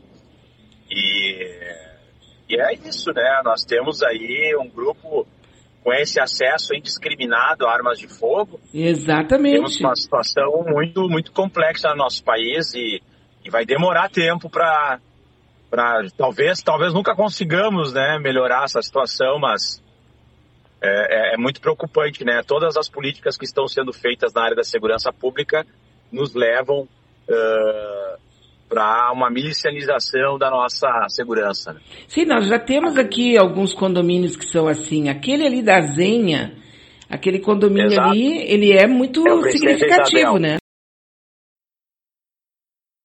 O que pode acontecer, quer dizer, vai ter só um local de entrada, só tem um local de saída. Então, quem estiver organizando ali dentro tem um controle total na parte interna, né? Exatamente, exatamente. É o Princesa Isabel. Eu já cumpri mandados de busca e apreensão lá com a polícia. É, porque lá é, foi uma zona que foi dominada pelo tráfico. Ali era um loteamento aberto, é, loteamento vertical, né? Porque, para quem não sabe, ali a história era uma população carente que tinha ocupado uma, né, feito uma ocupação ali. A prefeitura na época era do PT, definiu que aquela ocupação ficaria ali naquele terreno, mas como eram muitas pessoas decidiram fazer um loteamento vertical, né, para cima, diferente daqueles loteamentos que a gente tem como padrão que são horizontais. E isso aqui é aberto, ele não é fechado, ele não funciona como um condomínio, né? E o próprio tráfico fez isso, ele cercou toda a região, botou é, cercamento, então quer dizer, é um bunker, né? É. Aquilo lá virou um bunker, assim, é um lugar quase impossível de a gente ter acesso. E tem sempre alguém nas cancelas ali na, na, na portaria, né, ah, ah, fazendo o controle de quem entra e quem sai daquele condomínio. Sim. Completamente controlado pelo tráfico. Porque uma coisa que eu sei, e por experiência de família própria e tal, muitos bairros, em muitas cidades, em muitos locais, já tem, até no meu tempo de criança, tinha o guarda noturno. Né? Sim, sim. Então tinha, tem aquela, tem uma guarita, tem um guarda ali e tal. O que está acontecendo é que no momento em que eles estão é, hum, dando lei, legalizando isso, eles estão tirando a responsabilidade do Estado e hoje essas guaritas, essas, esses guardas, eles volta e meia para ali uma patrulha da Brigada Militar para saber como é que tá, eles têm um certo contato, né?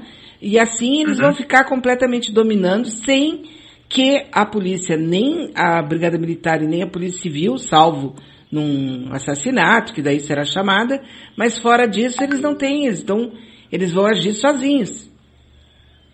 Não, e isso é um debate que a gente sempre fez, e, e aí a coisa vai avançando. A gente sempre, se for lembrar, né, uns 20 anos atrás, o campo progressista de esquerda criticava essa questão das guaritas, dessas guardas privadas em bairros. Aí se consolidou essa política, né? E o controle muito frágil da Polícia Federal, que é quem tem que controlar essas empresas. A gente sabe que 90% dessas guaritas, dessas empresas de segurança estão irregulares, né? Talvez eu esteja exagerando aqui, tá? Mas Sim. a gente sabe, essas de bairro, né, são, são, são, não, não estão na legalidade. E aí, bom, se consolida essa lógica do guarda de rua. Aí depois, agora a gente está consolidando essa lógica de acesso controlado, que as pessoas não vão poder acessar áreas da cidade né, sem se identificar para uma empresa privada. E assim vai indo, e assim vai indo. Qual vai ser o limite né, que a gente vai aceitar de privatização da segurança, de privatização do nosso acesso à cidade? Esse é o ponto que eu acho que Sim. tem que ser trazido ao debate. E tu sabe que ontem, quando eu li a matéria ali a respeito do assunto, é, eu me lembrei de uma, uma discussão que teve, eu acho que há uns 20, 15 anos atrás, em que alguns vereadores, entre eles um que aprovou ontem, eles estavam, eles estavam defendendo a ideia de portais entre os bairros e que as pessoas teriam que pagar pedágio para sair de um bairro para o outro. É, pois é. Sério? É, eu tô É, querendo me é, lembrar, é. Cassiá Carpes, pode perguntar para ele. É, mas é Pode isso. é, perguntar é o para ele. Ele, dele, né? na época, ele era favorável à, à colocação de portais. Eu até acho que conversei com ele no ar ou fora do ar sobre isso.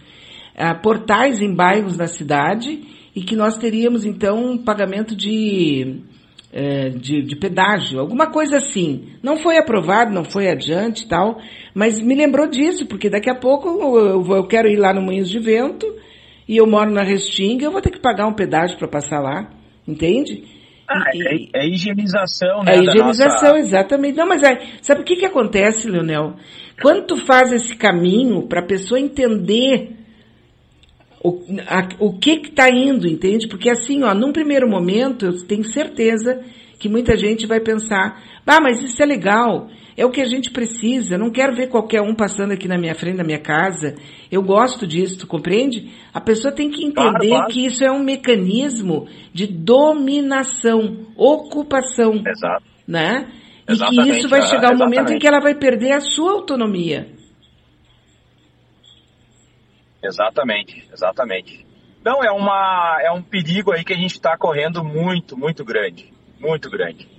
E, e- e se a gente for observar, né, ontem mesmo, a, a, Guarda Municipal aqui, né, e, e o DMLU fizeram uma ação extremamente higienista em Porto Alegre. Então, nós temos essa realidade que está avançando, né, de exclusão da população mais carente Sim. né, das áreas mais nobres, das áreas centrais e, e privatização das áreas nobres. E essa é, uma, é o que eu falo, isso parece algo é, pontual, mas vem de uma lógica muito mais profunda né, de ocupação da cidade, de qual pro- programa, qual projeto de, de país que nós temos. E se a gente permitir e não debater essas pautas de forma profunda, daqui a pouco nós seremos atingidos, né? Nós estaremos excluídos também do acesso à cidade, do e estaremos aí à mercê de grupos armados financiados pelos privados e que eu acredito que isso seja caos, né? Nenhuma sociedade minimamente democrática vive num ambiente em que os privados são a, força principal de segurança pública né, uhum. do, do, país. Então é muito, é muito complicado. Assim. Eu, eu tentei fazer um debate uh, durante a votação, me opus da forma como foi possível, né? Mas a gente vê que foi aprovado por uma ampla maioria na Câmara Municipal, né? Muitas pessoas deslocadas para, não digo muitas pessoas, mas tinha uma prevalência de pessoas favoráveis ali à pauta e não, não por acaso bolsonaristas, né, com cunho fascista, as pessoas que foram até a Câmara apoiar esse projeto falavam em Nicarágua, falavam fora PT, é, esse tipo de situação, né? Então a gente já, já vê mais ou menos quem está a favor desse tipo de projeto e o que ele representa para o nosso país. Ah, e como a gente sabe que na mídia a bateção é toda em cima do que que disse o Bolsonaro, o que que o outro falou, qual foi a, é tudo fofoca, uma coisa impressionante. Então essas coisas vão sendo aprovadas, que tem tudo a ver com a tua vida, vão sendo aprovadas a toque de caixa e a maioria da população nem fica sabendo. Exatamente, exatamente. Porque eu falava é, sobre esse ponto da, da, desse projeto e poucas pessoas tinham. Eu, eu fui chamado né, por uma associação de moradores que era contrário ao projeto, inclusive eles irão é, protocolar ali. No, eles têm um processo, na verdade, já de muito tempo sobre essa situação e, e eles vão ajuizar uma nova ação contra essa lei. Então, tem muita água para rolar debaixo da ponte, mas de fato eu tenho certeza que boa parte da população olha esse tipo de, de projeto de lei que foi aprovado, aparentemente pode pensar que é algo positivo, mas que não está compreendendo a complexidade do que a gente está vivendo na nossa cidade. Leonel, um outro tema, um outro assunto. Como é que ficou aquele projeto da questão dos absorventes femininos que estava sendo discutido ali na Câmara? Em tese, ele será votado hoje. Hoje ele está na pauta, né, o nosso projeto sobre a distribuição de absorventes femininos para mulheres de baixa renda. É, lógico, o nosso projeto original ele tinha uma lógica mais ampliativa, né? Ele tinha uma lógica que fosse de acesso universal, mas numa, num diálogo com a prefeitura nós chegamos a um consenso que deveria ficar restrito, né, às mulheres de baixa renda, é, pela questão orçamentária. Uh, então era uma pauta que nós pensávamos que estaria vinculada à Secretaria da Saúde, mas através dessa conversa a gente desloca para a área da assistência social, para a Secretaria de Desenvolvimento Social né, do município. Então tem um corte de renda na, na, distribuição, mas enfim, vai atingir ao público que necessita mais, né? É, que são as meninas em idade escolar, principalmente, né? A nossa ideia é que o projeto atinja mulheres em, em uh, idade fértil, né? Dos 10 aos 50 anos, mais ou menos, é o corte que, que o projeto vai atingir de baixa renda que estejam cadastradas na, na Secretaria de Desenvolvimento Social e que esse material seja distribuído nas UBS, nos postos de saúde, na, nas próprias escolas também, né? É, como um bem básico de higiene, né? É, quase que vinculado à cesta básica, vamos dizer assim. Então, uhum. o projeto vai ser votado entre hoje e amanhã e nós acreditamos na aprovação, já que a própria prefeitura, então, compreendeu a relevância desse projeto para a saúde das mulheres e, e tem acordo né, de aprovação desse nosso projeto. Sim. Uma outra questão agora para a gente concluir aqui, eu estou conversando com o vereador Leonel Rade, do PT aqui de Porto Alegre, e uma outra questão, Leonel, com respeito ao IPTU, tem, qual é o embrólio aí com relação aos Correios e ao, ao prefeito. Aconteceu o quê? Pois é, eu fiquei sabendo dessa, dessa disputa aí na, faz pouco, pouco tempo ali, eu acho que faz algumas horas até que eu fiquei sabendo dessa, dessa situação e eu não me inteirei ainda Não sabe exatamente ainda. o que Sim, a gente não, também não sabe ainda. Parece que ele brigou com, os, com, com os Correios e não serão mais os Correios que vão entregar os carnês do IPTU. Pois é, essa informação chegou faz pouco tempo e eu não entendi ainda qual é a lógica disso, né? Mas, enfim, ah, em relação aos Correios, quando a gente começa a ver esses governos privatistas Opa! tentando retirar dos Correios né, um serviço que os Correios sempre fizeram, e parece que é mais um ataque né, aos Correios nessa lógica privatista e de ah, entregar para a iniciativa privada um dos maiores patrimônios do nosso país, que são os Correios. Isso eu não tenho dúvida que pano de fundo real é esse. Agora, qual é o argumento que ele está usando, eu ainda confesso que eu não entendi. Tá certo. Alguma coisa mais que tu acha interessante colocar aqui para os nossos amigos e amigas, para o pessoal ficar ligado aí no que está acontecendo na Câmara de Bom, eu- Porto Alegre? É, é, o bom é sempre ficar ligado na Câmara Sim, Municipal sim, de Porto sim. Alegre, porque ali, né, é uma caixinha de surpresas. A gente acha que às vezes vai ter um dia tranquilo, que a prefeitura não mandará um ataque aos servidores, aos trabalhadores e trabalhadoras, que a prefeitura não fará uma política higienista ou não enviará uma política de privatização de espaços públicos ou do transporte público, enfim, né, a gente pensa assim, não, hoje vai ser pauta de uma pauta mais, né, trazer uma política social positiva, não. Via de regra, a gente sempre vai ter um projeto apresentado na última hora pela base governista que vai tentar atacar né, a população de Porto Alegre. Então fiquem atentos. É, Em relação a, a nosso mandato, né, a gente tem um projeto que está bem avançado que tem como pano de fundo o debate sobre a, o parto humanizado, que agora é uma pauta, inclusive, que está muito em voga, né, sobre essas violências aí que tem mulheres têm relatado sobre eh, médicos obstetras Isso. que têm praticado violências, né, nessa, nos partos aí. Esse é um projeto nosso que está bem avançado, tramitando na, na Câmara Municipal, um projeto que, inclusive, nós contamos com o apoio do Simers, né, que é o Sindicato Médico, que teve acordo sobre esse nosso projeto, que tem como lógica o parto humanizado contra essa violência que chamam, né, entre aspas, violência obstetrícia.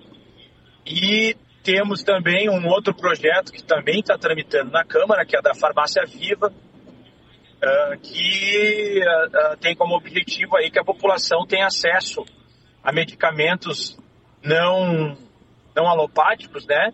A medicamentos naturais, Fitoterápicos. produzidos de forma orgânica pelo município, né? Chás, ervas, fitoterápicos, comprovadamente, né? Através da ciência, que são funcionais, que, que têm a funcionalidade, que tem como objetivo que o próprio SUS distribua a preços, ah, digamos, para o Estado, né, como é a distribuição SUS, então é gratuito para a população, mas que tenha um custo menor para o Estado e traga mais qualidade para a população de Porto Alegre. Então, são esses dois projetos que têm tramitado na Câmara Municipal e também eu acredito que um outro projeto nosso, que é a Casa de Passagem Márcia Santana para mulheres vítimas de violência, ele também, até o ano que vem, já vai estar sendo implementado e também em acordo aí com a Secretaria de Desenvolvimento Social do município, em que mulheres vítimas de violência poderão ter um ambiente muito saudável, muito acolhedor, inclusive para levar os seus filhos numa situação tão dramática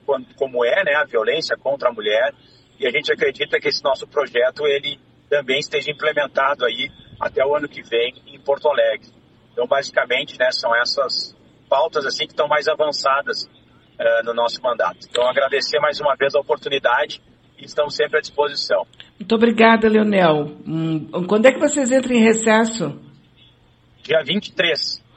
Dia 23. Aí voltam Aí volta dia 3 de fevereiro. 3 de fevereiro. Muito bem. Então, se a gente não conversar mais, Feliz Natal.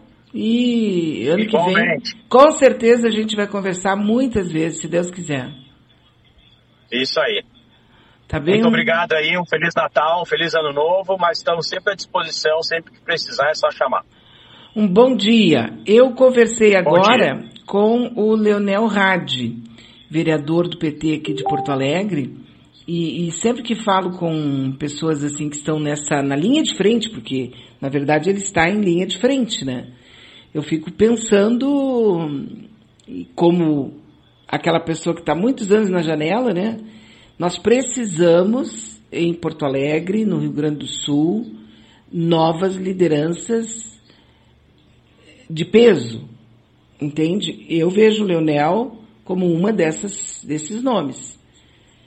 Porque olha que a gente fica, né? Eu, pelo menos, que sou bastante meio paranoica, até fico olhando assim, tipo, pô, não tem ninguém.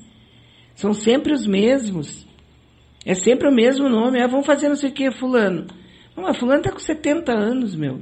Não, não tem problema. Eu não estou dizendo que ele não possa. Mas é que nós precisamos cre fazer crescer novos eh, representantes. Mas tem que ser porreta, né?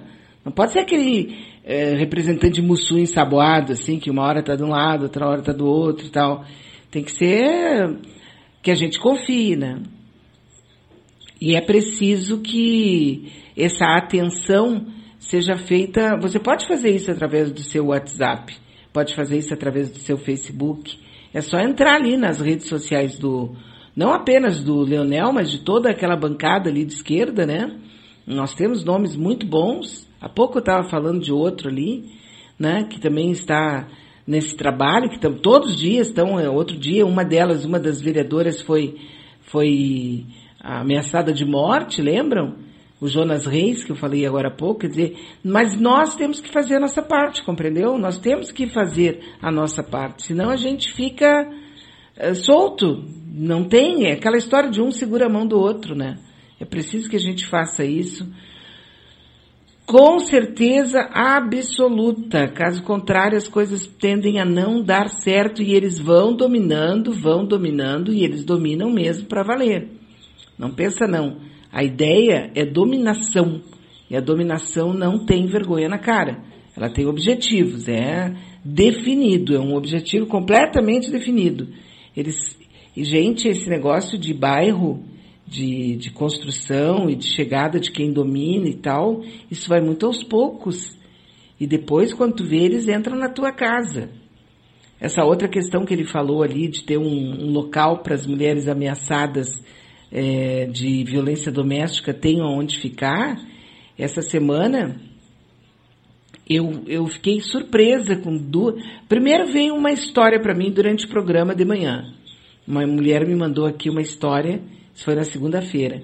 Uma história bem complicada e eu até não comentei. Depois, mais tarde, eu conversei com ela. Uma questão de violência doméstica. Depois, um pouco depois do meio-dia, veio uma outra, aí com uma pessoa mais conhecida minha, que eu fiquei de queixo caído, né? Sobre o nível da violência. E depois, é, mais tarde, já perto das 18 horas, uma terceira, aí era uma avó, contando a respeito de uma filha, de uma neta, que está passando uma questão que o ex-marido está ameaçando ela de morte. As três, os três casos eram a mesma coisa. E como a gente vive num mundo meio, eu, eu considero até meio privilegiado, né? É, porque nós, eu pelo menos não tenho esse tipo de preocupação, é, a gente fica meio que perdida, né? Nem sabe que direito fazer. Então, esses vereadores, esses, esses políticos que estão aí, que sabem onde é que tem verba do governo público, verba pública, o que que tem, qual é a atuação e tal, isso é fundamental que a gente dê apoio. Porque num dos casos, por exemplo, a pessoa chegou em casa e o ex tinha quebrado a janela e estava dentro do quarto dela, da sogra. E com um revólver, eu vou te dar um tiro na cabeça, eu vou te matar se tu não chamar a fulana, porque eu quero conversar com a fulana, não aceito o fim do nosso relacionamento. Entendeu? Quer dizer, é de uma violência que nós não temos a menor, eu pelo menos não tenho, assim, eh, de, de, de entender isso, né? Como é que essa coisa toda acontece dessa maneira tão, tão absurda, sabe? Que a gente fica. E por isso que nós precisamos exatamente conversar com as pessoas, com as pessoas que, que trabalham com isso, né? Que é o caso aqui que eu estava comentando agora com o Leonel Hadi. Eu até penso que o Leonel Hadi não pode ficar só como vereador, ele tem que ir adiante. Não sei qual é o pensamento dele, mas ele não pode ficar. Nós precisamos de mais, sabe? Nós precisamos mais, tem que ter mais gente como ele, assim, como as, esses vereadores todos que estão agora, né, tomando conta e, e fazendo tudo mais, né? Eu me lembrei de uma música que eu toquei essa semana, que eu achei linda, essa aqui, ó.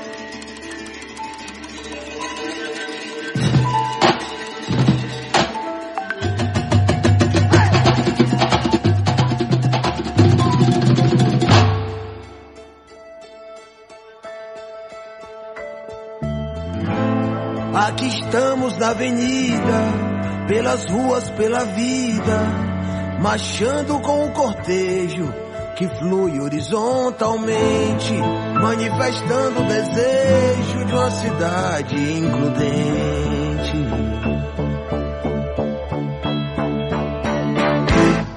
Uma nação cidadã traduzido numa canção, numa sentença, num mantra, num grito, numa oração. Por todo jovem negro que é caçado pela polícia na periferia. Por todo pobre criminalizado só por ser pobre, por pobrefobia. Por todo povo índio que é expulso da sua terra por um pela mulher que é vítima do impulso covarde e violento de um machista. Por todo irmão do Senegal, de Angola e lá do Congo aqui refugiado, pelo menor de idade sem escola a se formar no crime condenado.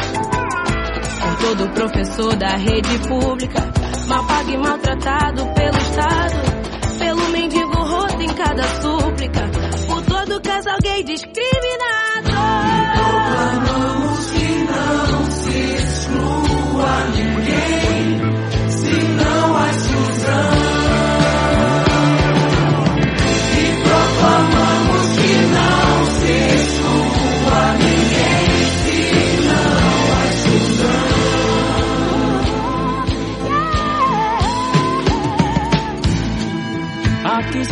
Nós de volta, sob o signo da revolta, por uma vida mais digna, por um mundo mais justo, com quem já não se resigna e se opõe sem nenhum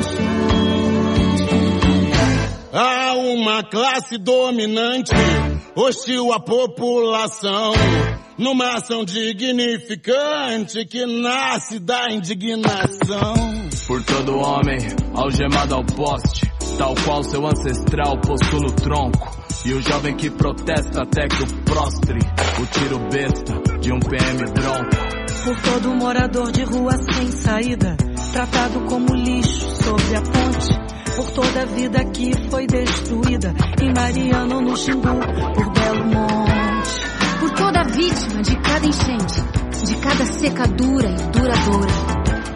Por todo escravo, o seu equivalente. Pela criança que labuta na lavoura. Por todo pai ou mãe de santo atacada, por quem exclui quem crê no outro Deus. Por toda mãe guerreira abandonada, que cria sem o pai os filhos seus. Proclamamos que não se exclua ninguém. Ninguém. Se não há exclusão.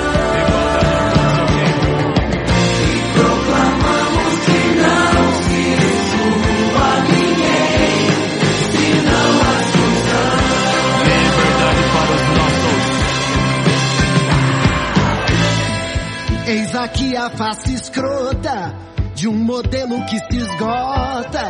Policiais não defendem, políticos não contentam. Uns nos agridem ou prendem, outros não nos representam. E aquele que não é Twitter e é rebelde coração Vai no Face, no Zap, Twitter e combina uma atuação por todo defensor da natureza e cada ambientalista ameaçado. E cada vítima de bullying indefesa. E cada transexual crucificada. E cada puta, cada travesti. E cada louco e cada craqueiro. E cada imigrante do Haiti. E cada quilombola libera dele. Pelo trabalhador sem moradia. Pelo sem terra e pelo sem trabalho.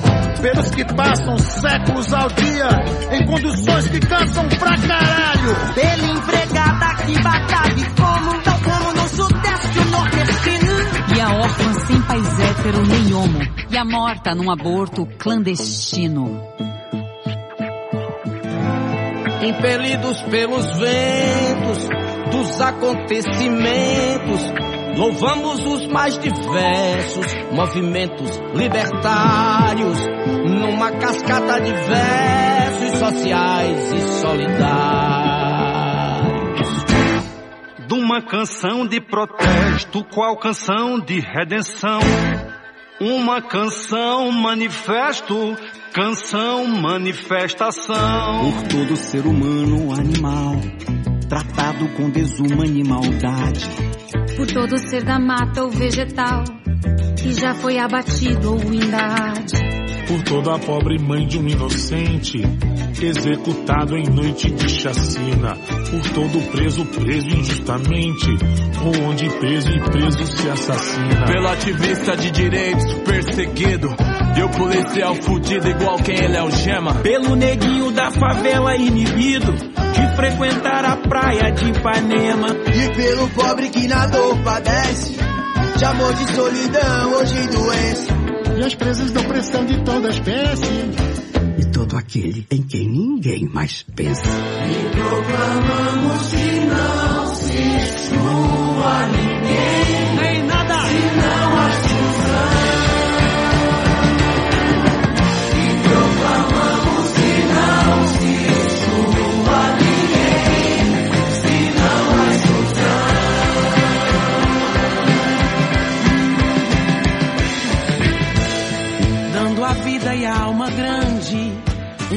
Sentido que as expande. Cantamos em consonância com os que sofrem ofensa, violência, intolerância, racismo, indiferença. As Cláudias e Marieles, Rafaéis e Amarildos, da imensa legião de excluídos do Brasil, do sul ao norte da nação.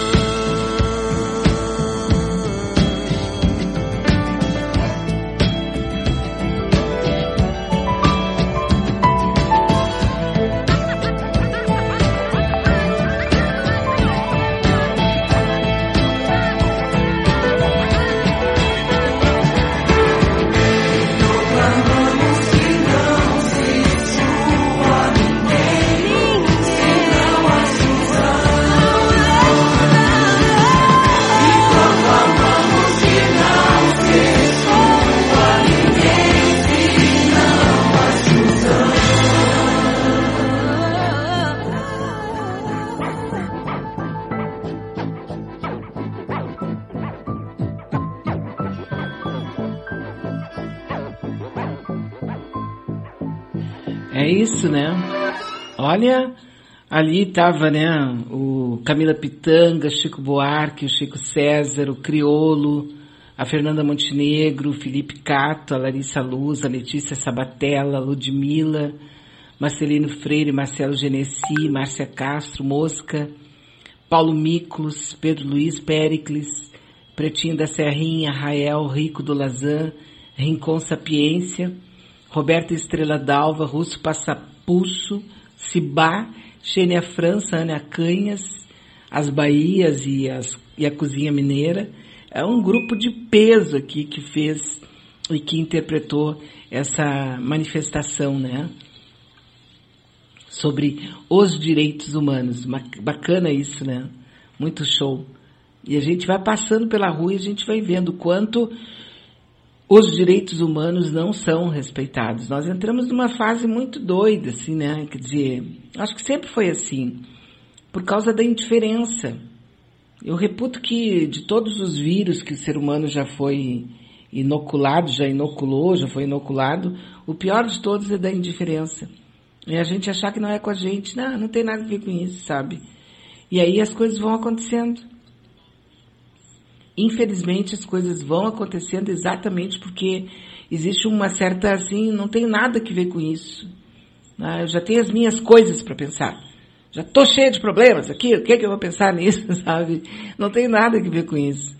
E aí quando tu vê um dia aquele problema que parecia que não era teu, desaba na tua cabeça e tu não tem muito o que fazer, porque tu não fez nada naquele dia, naquela hora, que tu supostamente poderia fazer alguma coisa. A nossa amiga, a nossa amiga Lurdinha Seibel está nos mandando aqui uma mensagem de voz. Você também. Espero que você faça isso, né? Manda uma mensagem de voz para mim aqui. Vamos ouvir a Lurdinha. Oi, Bea. Só que esse, esse, esse assunto sobre condomínios fechados e que tu tem que mostrar tua identidade, isso já existe aos montes. Aqui na praia, então, esses condomínios luxuosíssimos, que só entra morador, só entra gente que se identifica, tem o pessoal na portaria, e não é um, são mais que cuidam. Então eu não estou entendendo muito isso, que precisa ter lei se já existe isso há tanto tempo é que existe, mas não é legalizado. Então a pessoa que está no comando ali, eles têm interesse que legalize, porque daí ele não vai ser tirado a qualquer momento, compreendeu? Estão querendo é realmente, é domínio total. Porque agora eles existem, já temos bastante, eu acho que eu mesma sei de vários locais onde tem, mas é uma coisa assim, tipo, né, uma prestação de serviços que não está legalizada. E essa é a grande questão, né? Essa é a grande questão. Olha só que eu recebi aqui da Lurdinha. É, arroz de palma. De Francisco Azevedo. Família. Família é prato difícil de preparar. São muitos ingredientes. Reunir todos é um problema. Não é para qualquer um. Os truques, os segredos, o imprevisível. Às vezes dá até vontade de desistir. Família é prato que emociona.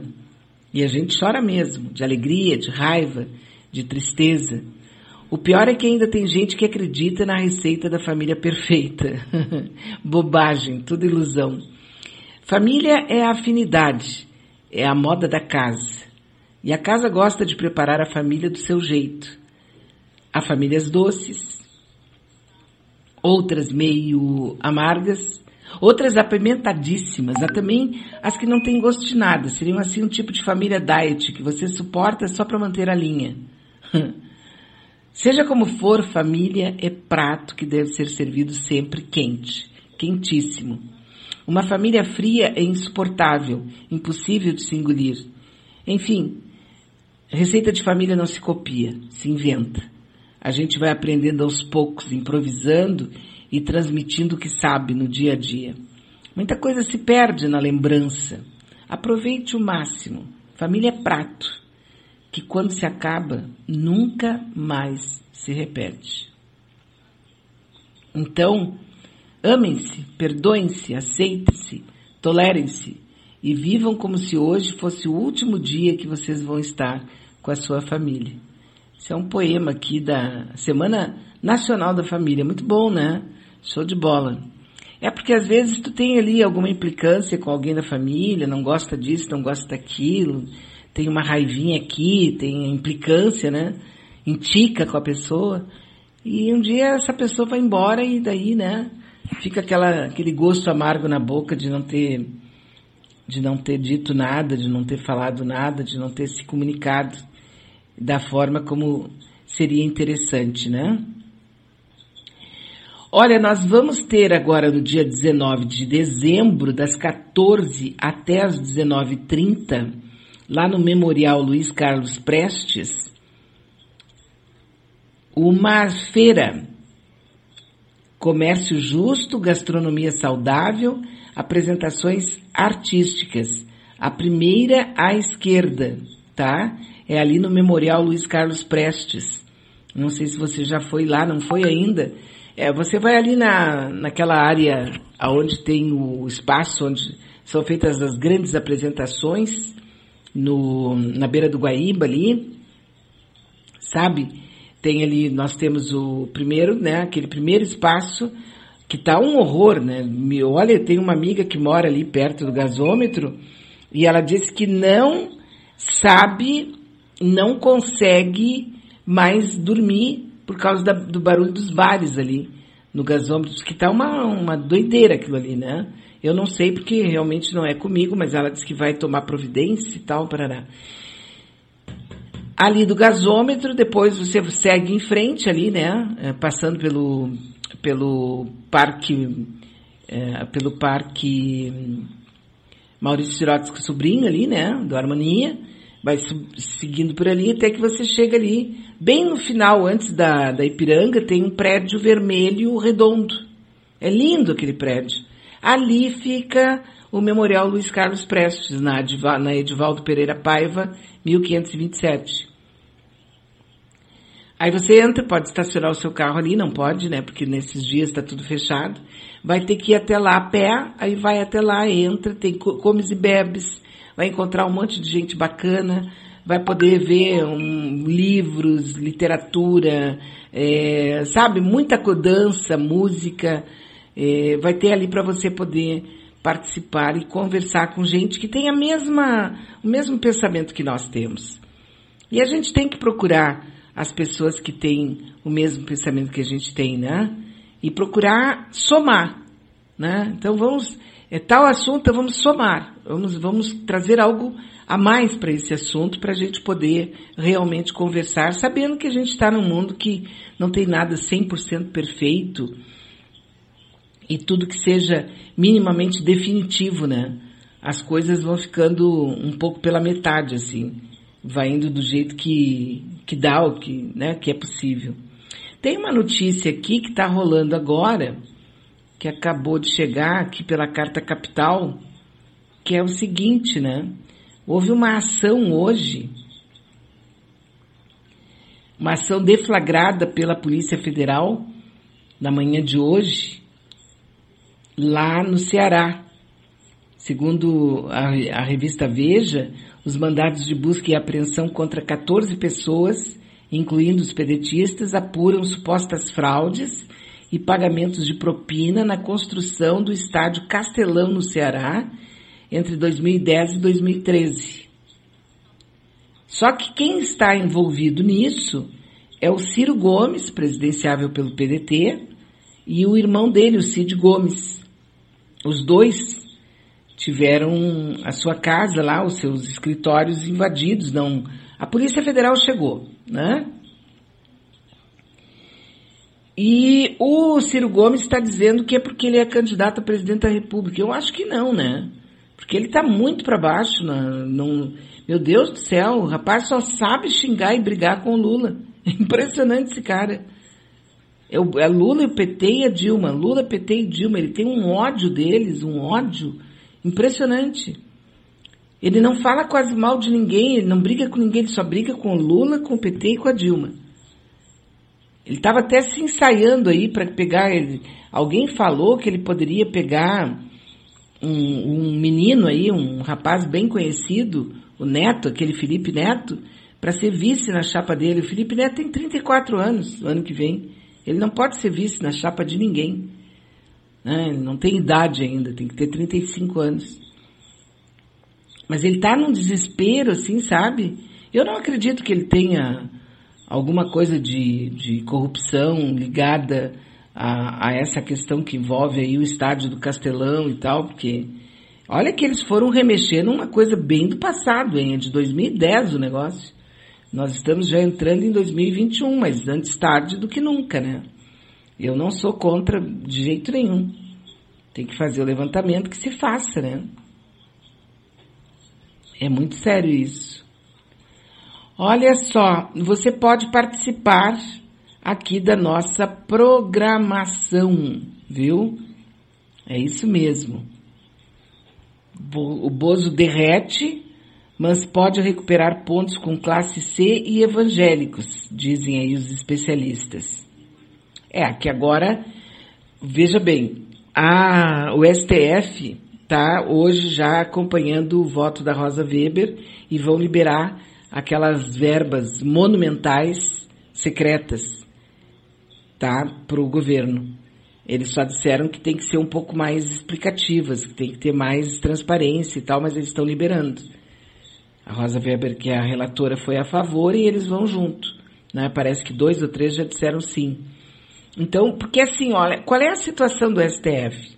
O STF escancarou, todo o Brasil que é mais ligado ficou sabendo que essas verbas secretas, com orçamento secreto, é usado como, como moeda política para aprovar projetos, para perseguir pessoas, para fazer acontecer. É um, é um jogo perverso com verba pública.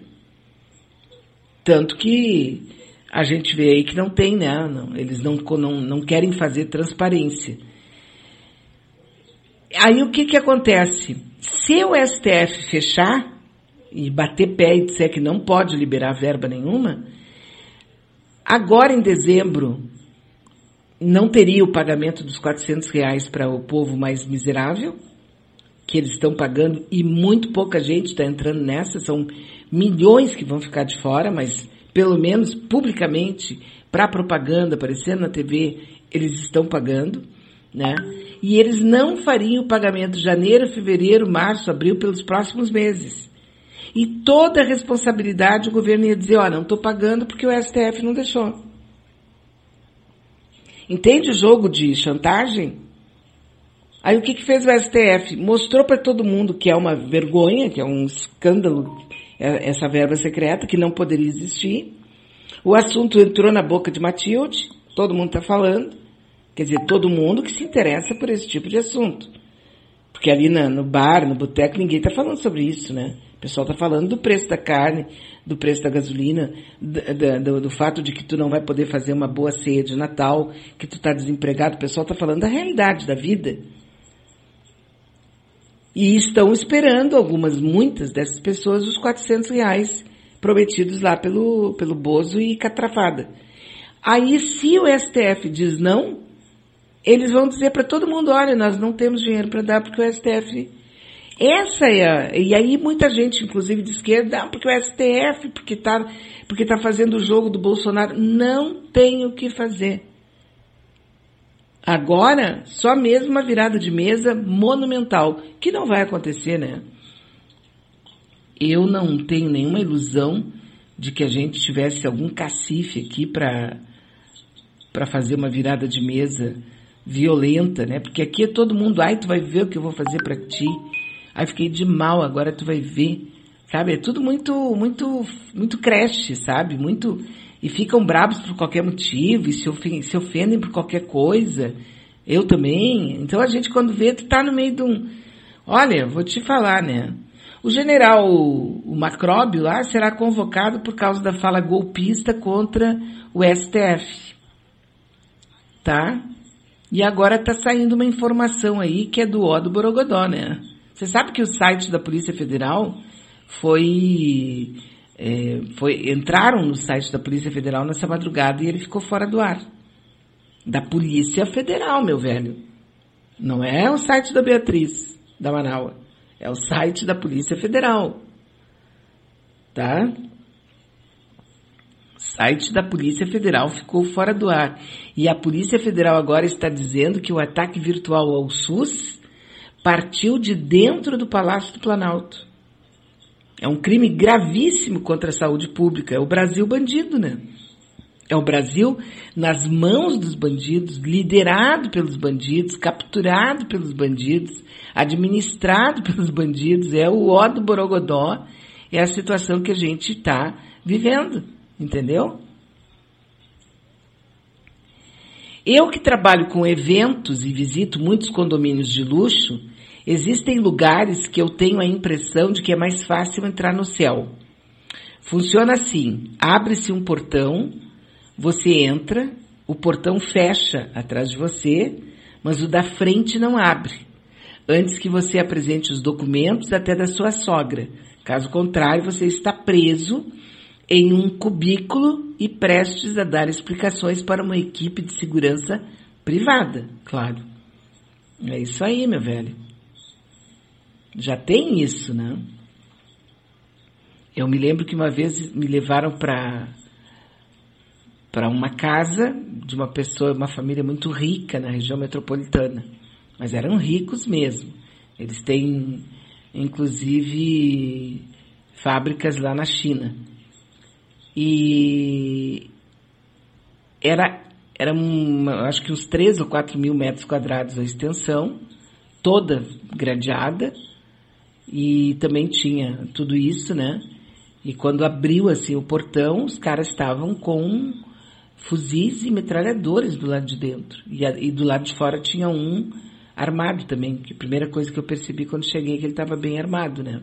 E lá dentro, os caras andando no, no, nos jardins lá, que eram muito bonitos, armados também, com um fuzil. E do lado tinha uma tremenda de uma favela, né? É aqui na região metropolitana. É, né? É, é, é complicado, complicadíssimo. A gente viu, né? Tem uma fotografia que acho que saiu uns cinco anos atrás de um condomínio vertical lindíssimo com piscina em cada andar na sacada e do lado uma favela absurda ali na, na região de São Paulo. Bem do lado. Todo aquele luxo, aquele luxo total, e do lado a favela total também, né? É isso aí. Vamos seguindo em frente aqui, né? Eu, na minha ingenuidade, entrei há muitos anos no Carandiru, diz a Adriana, para ver apartamento. Isso foi há mais de 15 anos e tive um baque bem grande. É isso aí, né? É, quando foi uma colega nossa que a família dela, a mãe dela, ela recebeu, na época, quando eles sortearam, a mãe dela recebeu um apartamento ali, né? E eu acho que ela não demorou uns cinco anos, seis anos, e ela saiu por causa justamente do, da pressão interna, né? Os condomínios Cantegril, Itapuano, Pinheiro, tantos e tantos que já existem, se tem cadastro para entrar os visitantes. Quem já entrou uma vez, só dizer nome ou CPF. Mas não é exatamente disso que se trata. Hoje, até para entrar num grande, num, num edifício, hoje tu também deixa o teu CPF. Eu, pelo menos, outro dia eu fui fazer um exame de coração num, num prédio ali na, na Rua da Praia e até a fotografia minha eles tiraram. Deve ter ficado horrível, né? Deve pedir ainda para eu tirar a máscara. Eu digo, não vou tirar a máscara, eu tô aqui com essa porcaria na... Não vou tirar agora para ser fotografada, não sou Gisele Bündchen. E se a senhora, por favor, tire a máscara, porque nós precisamos de meu querido, não vou tirar a máscara. Sabe? Aí tirou a, a fotografia com máscara mesmo e eu, eu subi no prédio ali na Rua da Praia, onde eu fui fazer um, não sei o que, cardiograma um eletrocardiograma, sei lá o nome do, do, do, exame. Era uma máquina grande e tal. É, ali eu tive que deixar, então não é exatamente sobre isso que a gente está falando. Você está falando sobre. Porque parece que é uma coisa assim, né? Não, é tudo bem, é só pegar e botar e tudo bem. É que é assim que começa. Primeiro eles vão lá e tiram a rosa do, do lado. Tem até um. Agora você imagina assim, é uma rua é a Rua das Camélias. Só que ali já é o condomínio esse. Então você não pode passar na Rua das Camélias sem se identificar. Não, mas eu só quero passar aqui. Não, não pode. Aí do lado lá tem mais cinco ou seis ruas. A Rua das Brotuejas, a Rua do. Sabe? Tem ali. Tu não pode andar mais. E é um espaço público, são ruas públicas. E tu não pode mais participar, tu não pode mais entrar ali. É disso que se fala. Então, me parece assim que o mínimo que a gente tem que ter é consciência de que é preciso controlar isso, porque vai chegar um momento em que é assim que funciona. Ontem, por exemplo, estava aquela discussão sobre aprovar ou não a você, como é que chama, caça de animais silvestres, né?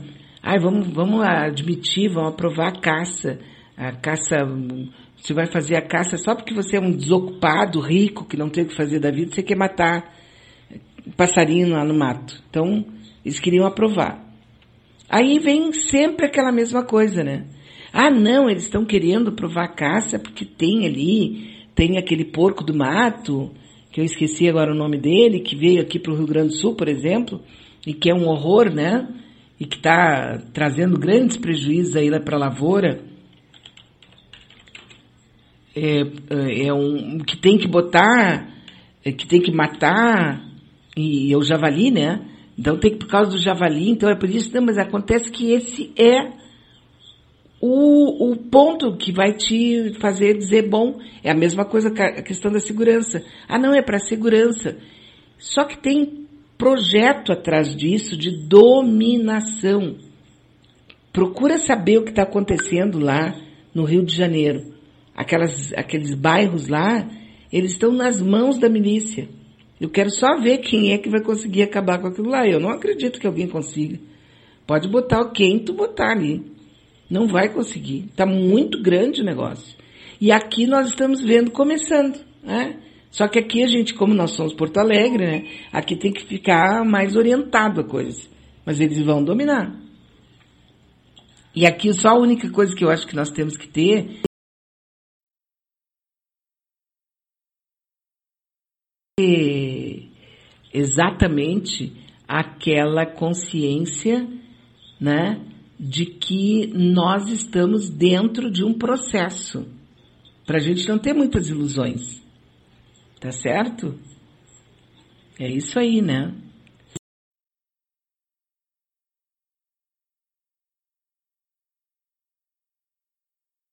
porque eu não estava afim de dar autógrafos. Matou, Silva, exatamente, na mosca, bem isso aí. De capaz, eles vão ver quem eu sou, né? Vai ser aquele, aquele, né, aquele vucu-vucu de gente querendo entrar aqui no, no, no, no local, né? É isso aí, assim, ó. Se entendi bem, diz a Maria Lúcia Sampaio, a lei se refere a loteamentos onde as ruas são áreas públicas. Não precisa ser condomínio de luxo. Em Florianópolis, isso de ficar numa gaiola não acontece. Em São Paulo, nunca vi isto.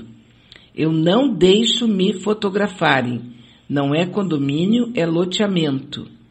Assim, são duas coisas, eu, às vezes a gente confunde um pouco, né? Um loteamento onde tem ruas públicas, aqui mesmo, em Porto Alegre, você vai encontrar vários bairros onde tem umas gaiolinhas ali, onde tem umas, umas como é que chamam aquilo ali? Umas casinhas, assim, onde fica ali o pessoal da segurança. Aqui tem. Eu tenho certeza, isso tem no seu bairro, pode mandar para cá, né? Aqui, por exemplo, o, a Maria Lúcia está dizendo que lá em Florianópolis não tem. Em São Paulo ela também não viu. Mas aqui em Porto Alegre tem. Tem aquelas casinhas de segurança que ficam ali para o pessoal que faz a segurança ficar dentro da casa, não sei, causa da chuva, não sei bem exatamente para que que é. Guardar marmita, não sei, água, né? Tem. Aqui tem. Várias. Em vários locais. Não é claro, em cada esquina, nem em todos os bairros, mas tem. E na Zona Sul tem muito disso. Dependendo aqui da, da cidade aqui, não, no bairro ali do, do é, naquela parte da Protásio Alves ali para baixo, Carlos Gomes também tem, né? Essas casamatas, eu não sei como é que chama aquilo, mas tem. Eu também, eu acho que não tem que me fotografar. Se quer me fotografar, me fotografa com máscara, é mais fácil de me identificar. Porque é como eu ando agora, né? Eu sou uma mulher mascarada. então, a coisa toda, eu não deixo mesmo. Eu sou meio antipática, né? Então, não deixo. É isso aqui, ó. A Maria Helena está dizendo para quem coloca CPF na nota, tem uns pila para receber lá no site da Nota Fiscal Gaúcha. Só ir em prêmios que lá tem o valor. Nota Fiscal Gaúcha. Aí, atenção você, se você vai no supermercado, vai no boteco, vai na loja, vai no shopping, e quando faz a sua compra, você pede a nota fiscal e dá, e dá o número do seu CPF e eles colocam ali o número do seu CPF, segundo a Maria Helena, quem coloca o CPF na nota tem uns pila para receber lá no site da Nota Fiscal Gaúcha, da Secretaria da Fazenda, tá? Então entra ali, Secretaria da Fazenda Gov e procura para ver. De repente tem lá uns pila para receber, já pensou? Nessa época do ano, perto do Natal, tá todo mundo naquele sofrimento, né? Para saber se vai comprar mesmo um peru de 200 quilos ou não.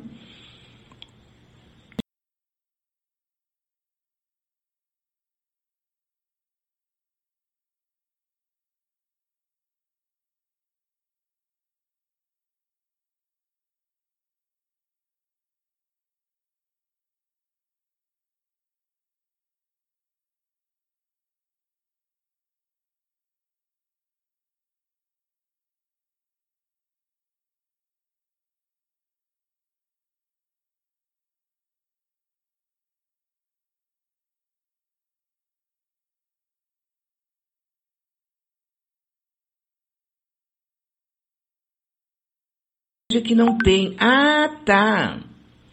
Ela está falando daquilo que o que o Oscar de Souza contou. Tu passa no primeiro portão, né? E aí tem um segundo portão. No primeiro portão tu te identifica. Eu já vi aqui, tem dois edifícios que eu conheço que tem. O primeiro portão e o segundo portão. Aí tu fica na gaiola ali, né? Para entrar. Agora, numa casa, realmente tal, essa que eu falei que eu conheci lá no passado, que é de gente muito, muito, muito, muito rica aqui na região metropolitana, não tinha gaiola, entrava direto, mas tinha os caras armados ali na frente, né? Que, que coisa, né? Mas é um outro mundo, né, gente? Ontem eu estava falando a respeito dos carros folheados a ouro, ouro, tá ligado? Ouro, que dava ali quase 4 milhões. Sete, não, 9, quase 10 milhões um carro. Muita coisa, né? Que a gente não pode deixar passar, né? Deixar passar de jeito nenhum. Tem que saber o que está acontecendo. Este gordo desocupado aqui, que é pior do que a Silvia, já ficou imaginando que era a máfia das funerárias copiando dados com fotos. Eu não resisto. tá? Pode ser também, né? Vai fazer. E o Ricardo vai dando cada vez mais informações aqui, né? A Maria Helena diz que tem uns pila lá, a Adriana diz que tem que estar tá cadastrado, e o Ricardo diz que tem uns pila se tu fores sorteado. Desde quando o governo te dá alguma coisa? São sorteios mensais.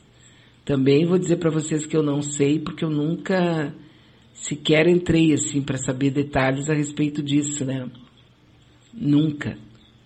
Grande coisa, né? Deixa eu ver mais aqui. O que mais? O general Heleno, esse eu tenho, olha, não vou dizer, né? Não dá para querer dizer nada a respeito disso.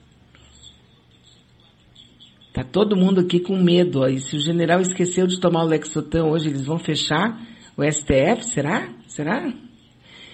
É que o STF merece, viu? que quem muito se abaixa, o fiofó aparece, já dizia minha avó, né? Quem muito se abaixa, o fiofó aparece. E o STF fica lá, né? Os caras fazem que bem entendem, ele só fica com aquele ar de primeira dama, sabe? De dama das camélias, se sentindo muito rejeitado e tal, e não toma uma decisão. E tenta ali na Constituição tudo que ele pode fazer. Não faz. Não faz. Isso é dramático, né? Eu vou ouvir um pouquinho aqui de uma entrevista que o Lula está dando agora. Vocês falaram? Eu não sei se é possível responder a pergunta. A gente só apenas cumprimentou o senhor, ex-presidente Lula. E vamos então à, à, primeira, à primeira pergunta. O senhor me ouve bem agora? Está falhando. Está falhando. Vamos, vamos resolver isso então. Vamos procurar melhorar essa qualidade da comunicação e da conexão para a gente ter a melhor possibilidade da entrevista com o ex-presidente Luiz.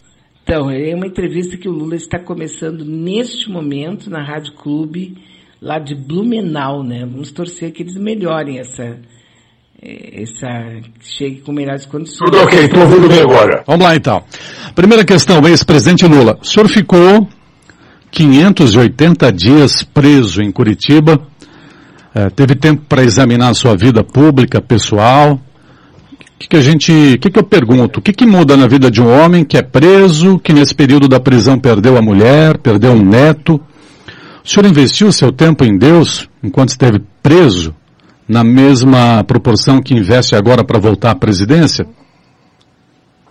Olha, antes de responder essa pergunta, eu queria cumprimentar o Alexandre, cumprimentar o Paulo, cumprimentar os ouvintes da Rádio Clube de Blumenau e os ouvintes do programa Meio-Dia da Cidade, da, Meio-Dia na Clube.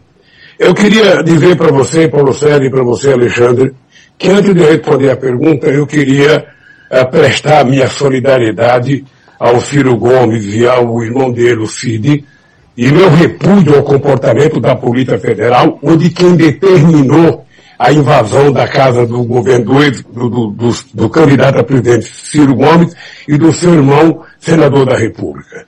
É inexplicável que as pessoas que poderiam ser intimadas para prestar um depoimento, para dar uma explicação, tenham a sua casa invadida, sem levar em conta que um é candidato a presidente, sem levar em conta que um é senador da República, e que são pessoas que têm uma vida idônea, provada e comprovada nesse país.